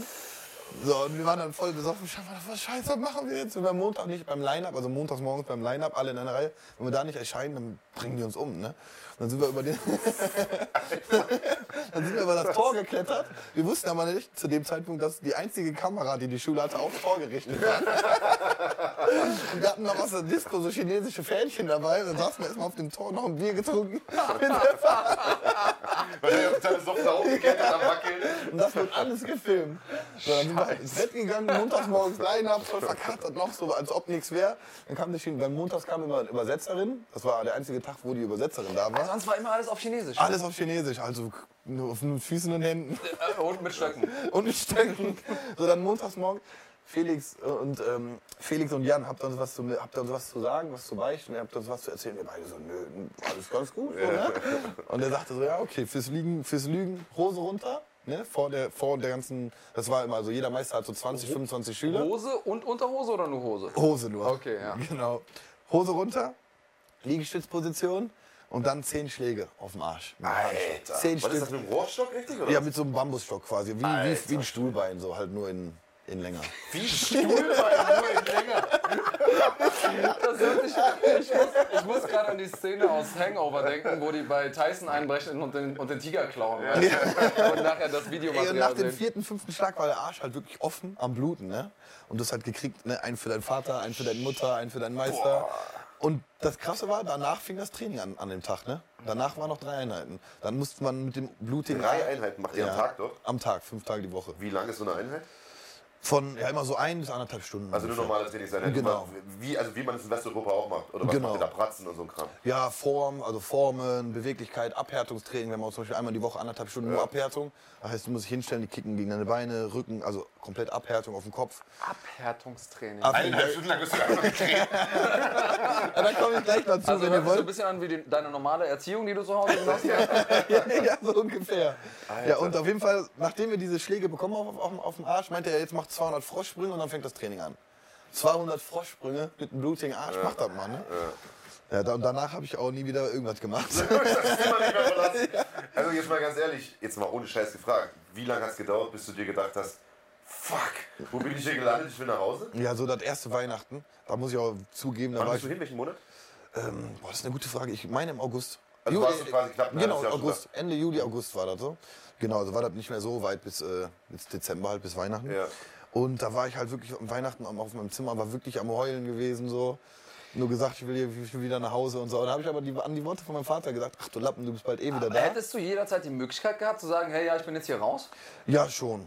Okay. Also du kannst da schon, weil du musst halt dafür, also zumindest als Weißer zahlst du halt auch für die Schule, ne? Es waren 550 Dollar im Monat wohl bemerkt. Mhm. Für 15 Einheiten die Woche, Unterkunft, Essen, Trinken, Chinesischunterricht, Meditation für 550 Dollar kriegst du ja in Deutschland nicht mal ein Hotel für einen Monat, sag ich mal. Da Ne? wirst du aber halt auch nicht auf den Arsch geschlagen. Ich, Das ich, ich stelle mir jetzt gerade vor, wie die Zuschauer alle zu Hause sitzen, die so ein bisschen SM-Tendenzen haben. Alter. China ist to go. Wenn, wenn ihr wollt, meldet euch, ich gebe euch eine Adresse. Aber jetzt nicht mal unbedingt wegen SM-Tendenzen, aber ich könnte mir schon vorstellen, dass es Leute gibt, die sagen, okay, ich will da einfach so ein bisschen entschleunigen, mit, dieser ganzen, mit dem ganzen Stress des Alltags nichts mehr zu tun haben, mich nur noch auf mich Ja, konzentrieren, aufs ja. Training. Was macht ihr sonst noch Ist das kein klassischer? Retreat mit Schlägen auf den... Das stimmt natürlich. Das ist nicht wie so einem Arschgraben, wo man, wo man chillt. Meint ihr, was macht ihr noch dort? In dem Kloster, also was hast du noch so wie Ja, Kalligrafie. Kallig also du fängst erstmal morgens an und machst erstmal dein Zimmer sauber, weil die kommen dein Zimmer kontrollieren. Danach ist Line-Up, erstmal morgens wird durchgezählt, ob alle Das Zimmer da ist aber jetzt nicht nur, wie man sich vorstellt, so gemauert und dann auf so einer Strohmatte, sondern die haben ganz normale... Doch, du hast halt noch ein holzernes Gestell und da drauf ist halt eine Matte, die ungefähr so dick ist. Wie so ne? ein Tatami-Bettchen. Genau. Allein oder habt ihr Gruppen? Nee, wir hatten also Minimum vier Leute ein Vier? Zimmer. Ja, Minimum. Oh. Und das Zimmer ist so groß wie ich weiß, Aber keine Stockbetten, logischerweise. übereinander. Ja. Ähm, doch, dann waren dann aber bis zu acht Leute in einem Zimmer, wenn das dann Okay. Okay. Also das Zimmer ist schon recht klein gewesen. Die, du kannst, also wenn du im Bett liegst, kannst du, kann ich dem Nachbarn auf den Kopf hauen, wenn der auch noch im Bett liegt. Also Privatsphäre ist ja auch null. Also Nee, null. Äh, wenn du mal.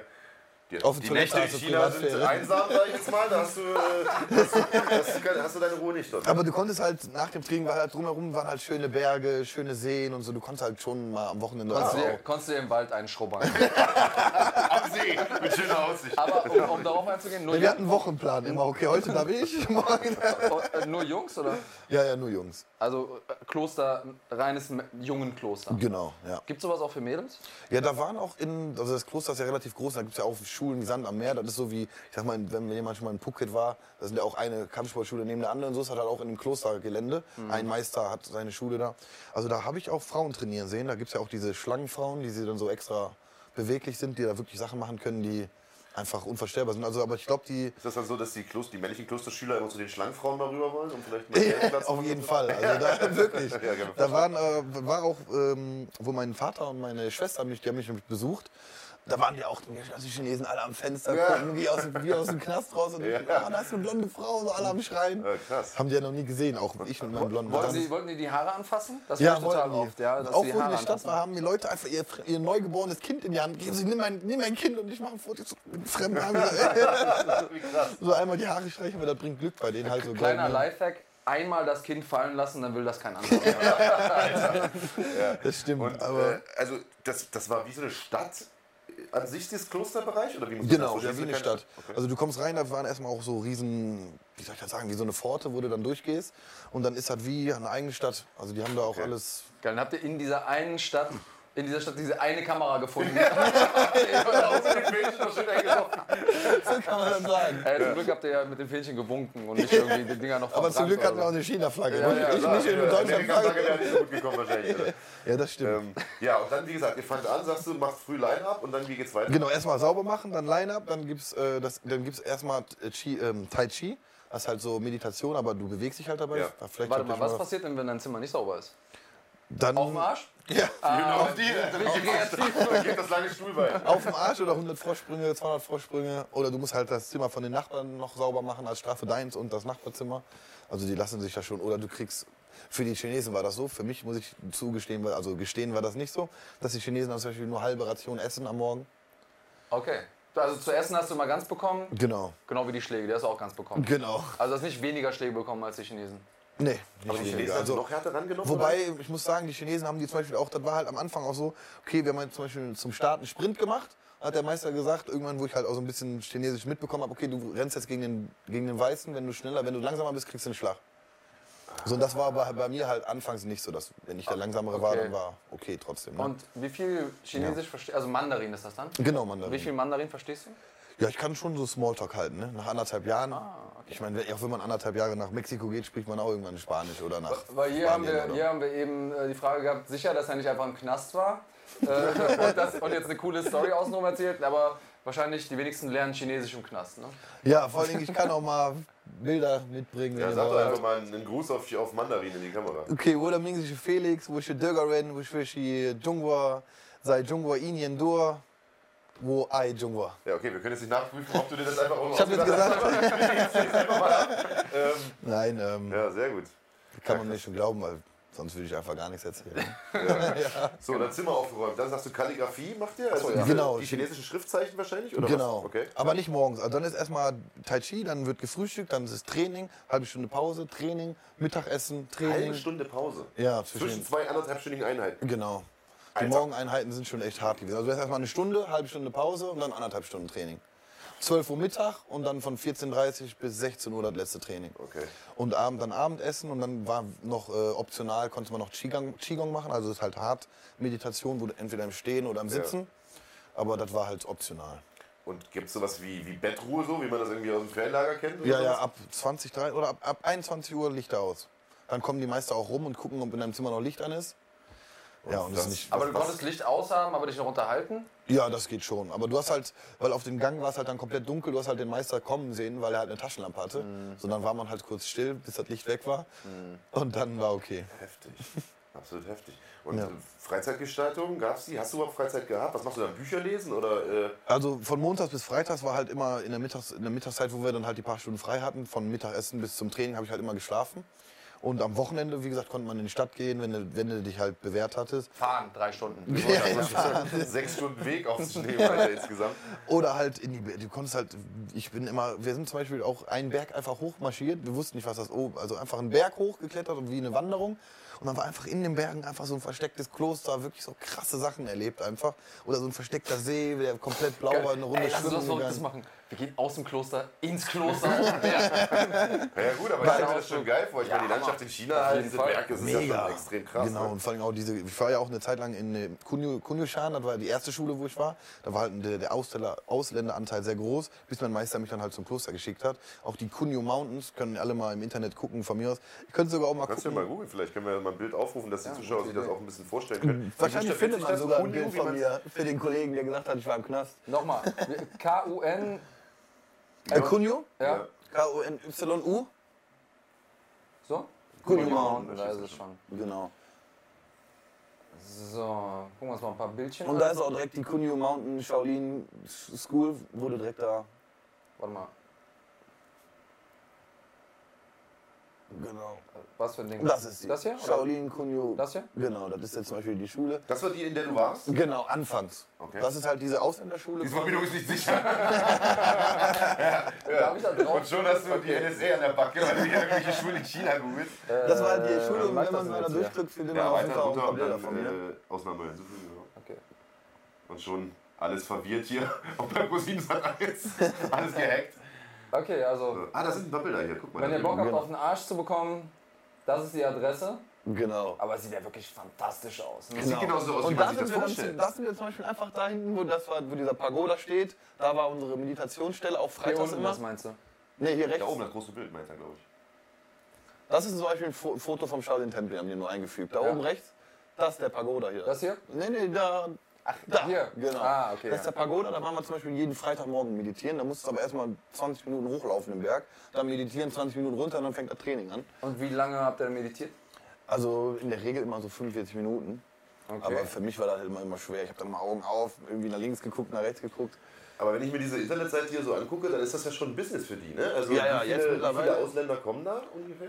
Also da ist der Ausländeranteil 90 Prozent. 90 Prozent. Ja, 90 Prozent. Okay. Das ist halt wirklich Damals Geld. auch Und sind schon? das alles so Jungs von der schiefen Bahn oder äh, auch irgendwie, wie sagt man, Aussteiger oder Kampfsportler? Genau, Kampfsport begeisterte. Okay. Da habe ich auch Leute kennengelernt. Da war einer, der hat alles, in seinem, also alles verkauft, weil er so viel Stress auf der Arbeit hat, alles verkauft. Er war Ingenieur, sein Haus, seine Wohnung, alles Klassischer verkauft. Aussteiger, ne? Genau, und dann hat er einfach fünf Jahre ist er nach China gegangen. Fünf Jahre. Die Frage ist also natürlich, ob der die fünf Jahre durchgezogen hat, aber Na, hier sehen wir es, ne? Leute aus Italien, Frankreich, USA, Genau. Australien. Okay, spannend. ja. Und du hast ja nun gesagt, du warst vorher äh, schwierige, ich, ich will nicht sagen schwer erziehbar Jugendlicher, aber du warst ein bisschen auf der schiefen Bahn. Ja. Ähm, bist komplett umgedreht wiedergekommen, oder? Auf jeden Fall. Also da ich hatte ja auch die Sache mit den Drogen vorher gehabt. Das zum Beispiel habe ich komplett sein gelassen oder auch nicht mehr wieder angefangen. Ja. Und, Was für Drogen hast du genommen? Im Endeffekt alles außer Heroin kann man sagen. Okay. Also alles mal probiert. Crack. Crack jetzt auch Ja, nicht. okay. Aber Coca schon mal geraucht auch. Ist ja im Endeffekt Crack dann so gesehen. Okay. Ja. Also Bin ich auch nicht stolz drauf oder so, aber. Also halt- ja, halt Crystal. Krokodil und so den ganzen Scheiß nicht. Das nicht, okay, aber halt aber, ja. LSD, Pilze, Kokain, Amphetamin, ja, alles so halt dort durch. Ja. vollkommen 180 Grad zurückgekommen. Genau. Danach ähm, habe ich halt sowas alles nicht mehr gemacht. Auch so Alkohol im Übermaß habe ich nicht mehr gemacht. Klar, ich bin deutsch erzogen worden. So mein Vater. Trink mal ein Bierchen. Genau, mit meinem Vater. Sonst wird er sagen, mein Junge, was ist los mit dir? Du bist nicht von mir. War der Postbote. Der nächste Gast im Podcast ist Felix Schiffers Vater. 100%. Geil. so deswegen halt das ist halt in der, so ein Familiending abends mal mit einem Weinchen oder so. Ne? Ja, Da- das mache ich halt schon noch. Sonst wirst du enterbt, oder? Ja, auf jeden Fall. Und verprügelt vorher. Obwohl mittlerweile schafft er das nicht mehr. Ja, wollte ich gerade sagen, also das ist gefährlich, glaube ich. Ja, aber wenn er trifft, ist immer noch vorbei. Der hat auch geboxt, er wäre NRW-Meister, muss ich dazu Er hat, sagen. auf, er hat auf jeden Fall einen Gewichtsvorteil. Das stimmt, ich bin ja gerade dabei, das aufzuholen. Ja, er hat ein bisschen Pressluft für den Hammer hier vorne, dass er mit sich rumschiebt, das stimmt. Das stimmt. Ja, und das war auch der Auslöser dafür, dass du dann sagst, ich mache jetzt, äh, ich mach jetzt MMA dann? Oder äh, wie kam das? Und noch eine Sache, nachdem ich aus China wiederkam, habe ich auch den Industriekaufmann gemacht. Ich hätte nie, vor, vor dem China-Trip hätte ich nie die Disziplin gehabt, äh, irgendwie einen Industriekaufmann durchzuziehen und den auch verkürzt zu bestehen. Ne? Also ich meine, das ist ja auch nicht ohne. Wenn Das heißt zwei Jahre dann, oder? Zweieinhalb. Jahre. Also drei Jahre war das angesetzt, ich habe das auf zweieinhalb Jahre verkürzt. Ja. Und Industriekaufmann ist ja nicht mal eben so, ist jetzt nicht das heftigste oder so, aber ist schon. Das ist eine Ausbildung, die muss Genau. man erstmal machen. Also, mal, wenn, blöde Frage, wenn du jetzt zurückreisen könntest, es gibt eine Zeitmaschine wie Stewie in, in Family Guy, ja? könntest, jetzt, könntest jetzt zurückreisen und könntest dem Felix Schiffert von damals, den, den 17-Jährigen, sagen so, Alter, mach das nicht mit den Drogen, komm, auch, komm klar, mach direkt die Ausbildung. Oder würdest du jetzt retrospektiv sagen, eigentlich ist es ganz cool, dass ich diese Tiefen erlebt habe und diese Höhen, weil es mich jetzt eigentlich zu einem viel weiterentwickelteren, besseren Menschen gemacht hat? Also ich würde sagen, dass ich nichts bereue so. Ich hatte auch schon Spaß gehabt damals. ja, dafür gibt es hier Drogen werden dann erfunden, weil sie keinen Spaß machen. Ich aber habe da schon ziemlich cool sind. Ja, krasse Sachen erlebt, also wirklich auch, auch schon viele Sachen wieder vergessen, aber war schon eine geile Zeit. Mehr Sachen vergessen als andere erlebt haben. Das ist immer so das, das Erfolgsgeheimnis. Also war schon eine krasse Zeit, eine gute Zeit auch. Das Einzige, was ich anders gemacht hätte, ich hatte schon mit 12 mit MMA angefangen. So, aber sonst hätte ich, glaube ich, vieles gleich gemacht. Aber ja, das Einzige, was mir halt wirklich leid tat, war meine Mutter. Ne? Die war immer am Heulen und immer so den Das Schmerz, den ich meiner Mutter und die Lebenszeit, die ich meiner Mutter schon genommen habe, Mhm. in der Zeit, wo ich so eskaliert bin, das ist das, was mir so, was mich noch menschlich belastet. Willst du Kinder haben irgendwann mal? Ja, ich habe der auf jeden Fall fünf, sechs Jahre ihres Lebens gekostet. So. Willst du irgendwann mal Kinder haben? Ja. Was würdest du deinem Kind sagen in dem Moment? Wenn der immer so nach Hause kommt, der Kiefer ist noch in der Disco, Ja, ich habe ja. nichts genommen. Aber Gesichts, Gesichtsgulasch und du weißt Genau. ganz genau, was abgeht. Was sagst du dann? boah, ich weiß nicht. Ich, Mach glaub, deine Erfahrungen, Jung. ich weiß es nicht. Ich, Ab nach China wahrscheinlich. abmarschieren. Erstmal zum Sparring, dann abmarschieren. Aber beim ersten Mal Drogen nehmen ja wahrscheinlich nicht. Ne? Vielleicht hat, hat man dann noch die Möglichkeit zu intervenieren. Ja, weil ich habe halt auch Leute gesehen, die wirklich drauf hängen geblieben sind. Die haben jetzt so Psychosen und so, die kommen nicht mehr klar in ihrem Leben. Also ich weiß nicht, das ist, glaube ich, so ein schwieriges Thema. Also ich wüsste, ich kann, kann Ich mir glaub, das du hast jetzt da so noch Eltern nicht nicht viel Einfluss. Du kannst ja sagen, was du willst, so, wenn die es machen wollen. Ja. Das ist halt eh. Also das ist, Aber ich würde das schon irgendwie versuchen zu unterbinden, um ehrlich zu sein. Klar musst du. Weil ich habe halt viele gesehen, die darauf hängen geblieben sind, abgekackt sind, die jetzt dann irgendwie noch eine, eine, eine Frau geschwängert haben, dann arbeitslos, ein Kind auf Drogen und so habe ich schon halt auch Sachen gesehen. Also Oder Knast, alles Mögliche halt. Ne? Ja, also um das festzuhalten, Drogen sind schlecht. Auf jeden Fall. Okay, gut, dann haben wir das Safe. schon mal. Ja. China war offensichtlich nicht schlecht. War eine Erfahrung mit Höhen und Tiefen, will ich jetzt mal so ein bisschen raushören. Also ich glaube, Stockschläge kann man drauf verzichten, aber haben dir wahrscheinlich dort auch geholfen. Ja. Ähm, ist das was, wo du sagst, würde ich nochmal hin zurückgehen? Also vielleicht nicht für ein Jahr, aber zu sagen, nochmal eine Woche und nochmal allen Hallo sagen? Oder hast du vielleicht sogar noch Kontakt zu den Leuten dort? Ich war 2018 noch in China gewesen. Okay. Vor dem Kampf äh, in, äh, wo war, ich glaube in Köln oder so, gegen den Alexander Wiens habe ich gekämpft. Da war ich äh, einen Monat in China noch zur Vorbereitung und halt meinen alten Im Meister. Kloster auch? Äh, genau, bei meinem alten Meister. Und was sagt der dazu, dass du jetzt äh, MMA-Profi bist? Ja, der hat sogar mittlerweile auch Instagram. Beim Meditieren hier. Sag mal, sag mal den Handle, damit der noch ein paar Follower aus Deutschland bekommt. Weißt du den aus, auswendig? Den, den äh, Sch- äh, Shifu Gao. Shifu Gao. G-A-O. Okay. Shifu Gao. S- S-H-I-V-U Shifu Gao. Der wundert sich dann, wenn morgen irgendwie äh, 10.000 Leute aus Deutschland kommen. Ja, Und der, ist selber so ein, der ist selber so ein kleiner Star in äh, China, in der, in, der, in der Provinz Shandong. Weil der, der Champion in Thunder ist, also Kickboxen. Der hat mich halt auch immer gepusht im Kickboxen, Kickboxen, Kickboxen. Mach weniger Forms, mach mehr Kickboxen. Und ein anderer, der mehr Forms konnte und weniger Kickboxen, der hat halt, ist halt auch individuell auf die Leute eingegangen. Und äh, ja, der feiert das halt total. Der hat halt auch total gefeiert, dass ich nochmal wiedergekommen bin. Und der ist tatsächlich, habe ich sogar letztes Jahr erfahren, ein Jahr jünger als ich. Ach. Ja. Und war aber dein Meister dort. War mein Meister. Okay. Der war, der war, der war Meister? 17 Jahre im Kloster. 17 Jahre am Shaolin-Tempel. Wenn er ein Jahr jünger ist als du, mit welchem Alter ist der in dieses Kloster gegangen? Ja, mit- Oder? Ja, ja, abgegeben worden an der Pforte. Ja, ja, mit vier, kurz nachdem er quasi so laufen, sprechen konnte, war der, weil die, die Chinesen werden oft in die Kloster geschickt von Leuten, von ihren Eltern, die kein Geld haben, weil die müssen ja da alles, die arbeiten ja komplett, die müssen ja kein Geld haben. Das, Genau, Kloster. und weil wenn du dann im, im Shaolin-Kloster bist, kannst du danach zur Polizei, du kannst zur, Vol zur, zur Bundeswehr, zum Militär, das ist halt ein angesehener... Also so wie die Deutschen ihre Kinder vor Hartz IV TV setzen, bringen die Chinesen die in Kloster macht, macht Kampfmaschinen genau. Ja, das ist wirklich so, weil die kriegen halt angesehene Jobs. Wenn du dann als, Polizist oder Sonder- Sondereinsatzkommando in China bist du halt heftig. Bist du so, ne? Und hast du mit den Jungs noch Kontakt, mit denen du dort gechillt hast? Mit dem Jan, glaube ich, hieß er? Genau, ein paar habe ich noch in Kontakt, leider viele verloren, weil ich halt auch kein Facebook habe. Ich hatte ja kein. Facebook, kein Instagram, Lass uns mal über die wichtigen Dinge reden. Gibt es Möglichkeiten, dieses Videomaterial zu bekommen? Von mir? auf diese, auf diese, auf sitzt. Das ist eine gute Frage. Aber Fotos gibt es auf jeden Fall eine ganze Menge. Ich weiß nicht, sind die online irgendwo? Kann man die aufrufen? Weil da habe ich ein paar von gesehen. Also zum Beispiel, ich habe auf meiner Instagram-Seite habe ich äh, ein, zwei Fotos aus China. Stimmt, da habe ich das eine gesehen, als du noch Glatze hast, glaube ich. Genau, Und Glatze, da diesen- ich und mach von grad die Affenform. Da, ja, genau. Dann gibt's äh, bei YouTube, kannst du vielleicht mal anmachen direkt. Dieses YouTube, okay. Ja. YouTube und dann gibst du einfach Felix Schiffert Monkey Fist ein. Felix S-C-H-I-F-F. Bekommt ihr dort auch irgendwelche Alter. traditionellen chinesischen Namen verpasst oder TH, genau. Und dann Monkey Fist. Na, warum macht er das jetzt nicht? Ich muss, muss dazu sagen, ich habe einen Mac und der funktioniert einfach in einigen Dingen, Und dann- Dingen anders. Shaolin Tempel, Denfeng, Henan Provinz. Nochmal Grüße an den, der gesagt hat, ich wäre ein Knast. So, dann können wir uns das nochmal. Da habe ich die Affenform gelernt, das war noch relativ am Anfang, weil der Meister, äh, mach kann mal ganz kurz Stopp, bitte. Weil der Meister guckt dich halt an und sagt, okay, welches. Tier passt zu dir? Zum Beispiel, du lernst Affe. Du lernst Tiger, du lernst Schlange. So, und mich hat er angeguckt, ja, du lernst Affe. Geil. Hoffentlich Tiger. Hoffentlich Tiger. Du bist der Affe. Ich habe gesagt, hoffentlich Tiger, weißt du, so, oder nicht? Dann sagt er so, nee, zu dir passt Affenform. Ja, okay, scheiße, aber ich konnte halt auch zu der Zeitpunkt schon Rückwärtssalto und einen Flickflack. Dann sagt er, ja, du machst Affe. Ich sage, okay, dann mache ich Affe. Wo ist der Unterschied? Was macht ein Tiger anders als ein Affe? Ja, ein Tiger fängt zum Beispiel an, du machst halt die Hände so und das fängt schon an beim Abhärtungstraining, du musst immer Liegestütze so machen. Das tut schon weh. Mach Das ist auf dieses. Tiger-Style, was man von Wu-Tang Clan und so kennt? Genau, Tiger-Style. Du musst halt Liegestütze so machen und du schlägst halt auch damit auf Pratzen. Also wirklich, dass du quasi, das soll halt so hart werden, dass du den Gegner damit auch kratzen kannst. Und Affen-Style ist halt mehr, dass du zu den Augen gehst, zum Kehlkopf, halt wie ein Affe kämpfen Okay, das ist aber das, was du für die Straße auf jeden Fall eher gebrauchen kannst. Aber Tiger sieht halt killer aus. Ne? das klingt doch einfach besser. Ich bin der Affe. Du sagst, was die? Musst du auch Geräusche machen dabei? Nee, das zum Glück nicht. Ah, wie schade. Ja. Muss man mal anziehen. genau. Ich will er das hat doch gesagt, ich soll auf Stopp drücken. Ja, Darf ich weitermachen? Ja, gerne. Okay. Ich höre nicht auf mal. Das war halt noch relativ am Anfang, aber ist schon okay. Das ist mein Meister übrigens. Das ist äh, Shifugao. Ja, genau.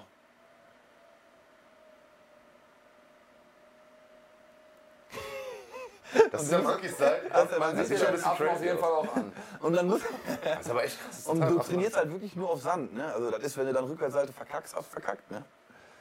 Ist nicht so mit Matten und so was, das ist halt noch wirklich. Krasse Scheiße. Okay. Und macht ihr sowas auch in Sparringssituationen? Nein, Nein. das ist also da machst du dann wirklich Kung Fu, äh, Kick, Kickboxen. Genau, das ja. ist halt nur so Bewegungsabläufe Ja. und halt. Äh, Ja gut, aber das ist im Prinzip Beweglichkeitstraining. Also das ist ja das, was Conor McGregor, Ido Portal und Co. Äh, ja vorgemacht haben oder nachgemacht haben wahrscheinlich eher. Touch, touch butt in the Touch park. Butt im Park. Genau. ja, krass. Okay. Shifu, Shi. Aber das ist nicht er, Ja. ne? Der, das, äh, der Director hier.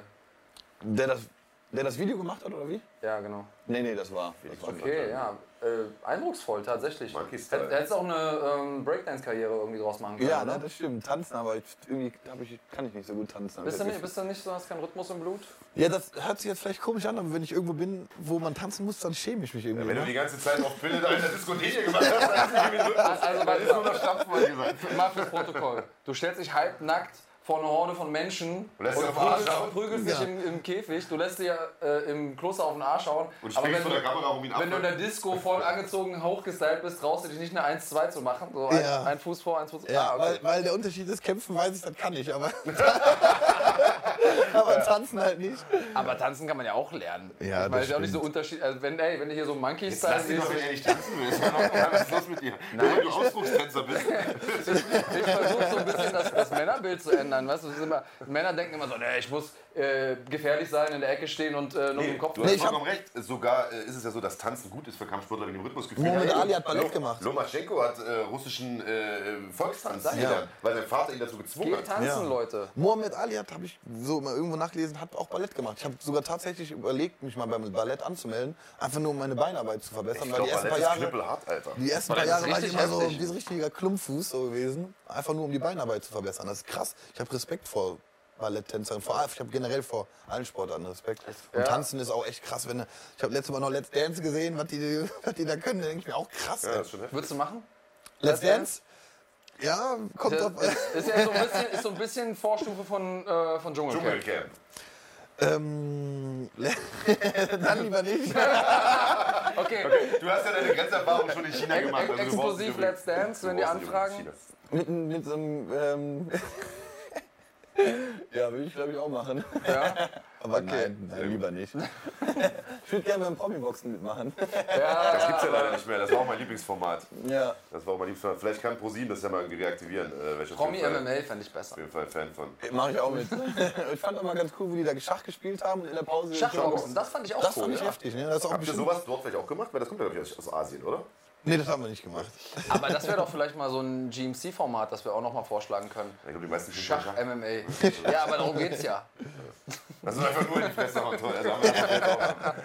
Also Felix, danke, dass du bei uns warst. Ich- ich Ähm, bedanke- Ich fand es super interessant, das Gespräch.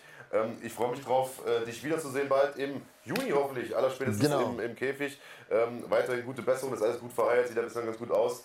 Ähm, Mach weiter wie bisher, du bist ein guter Mann. Ich glaube, äh, von dir werden wir noch viel sehen.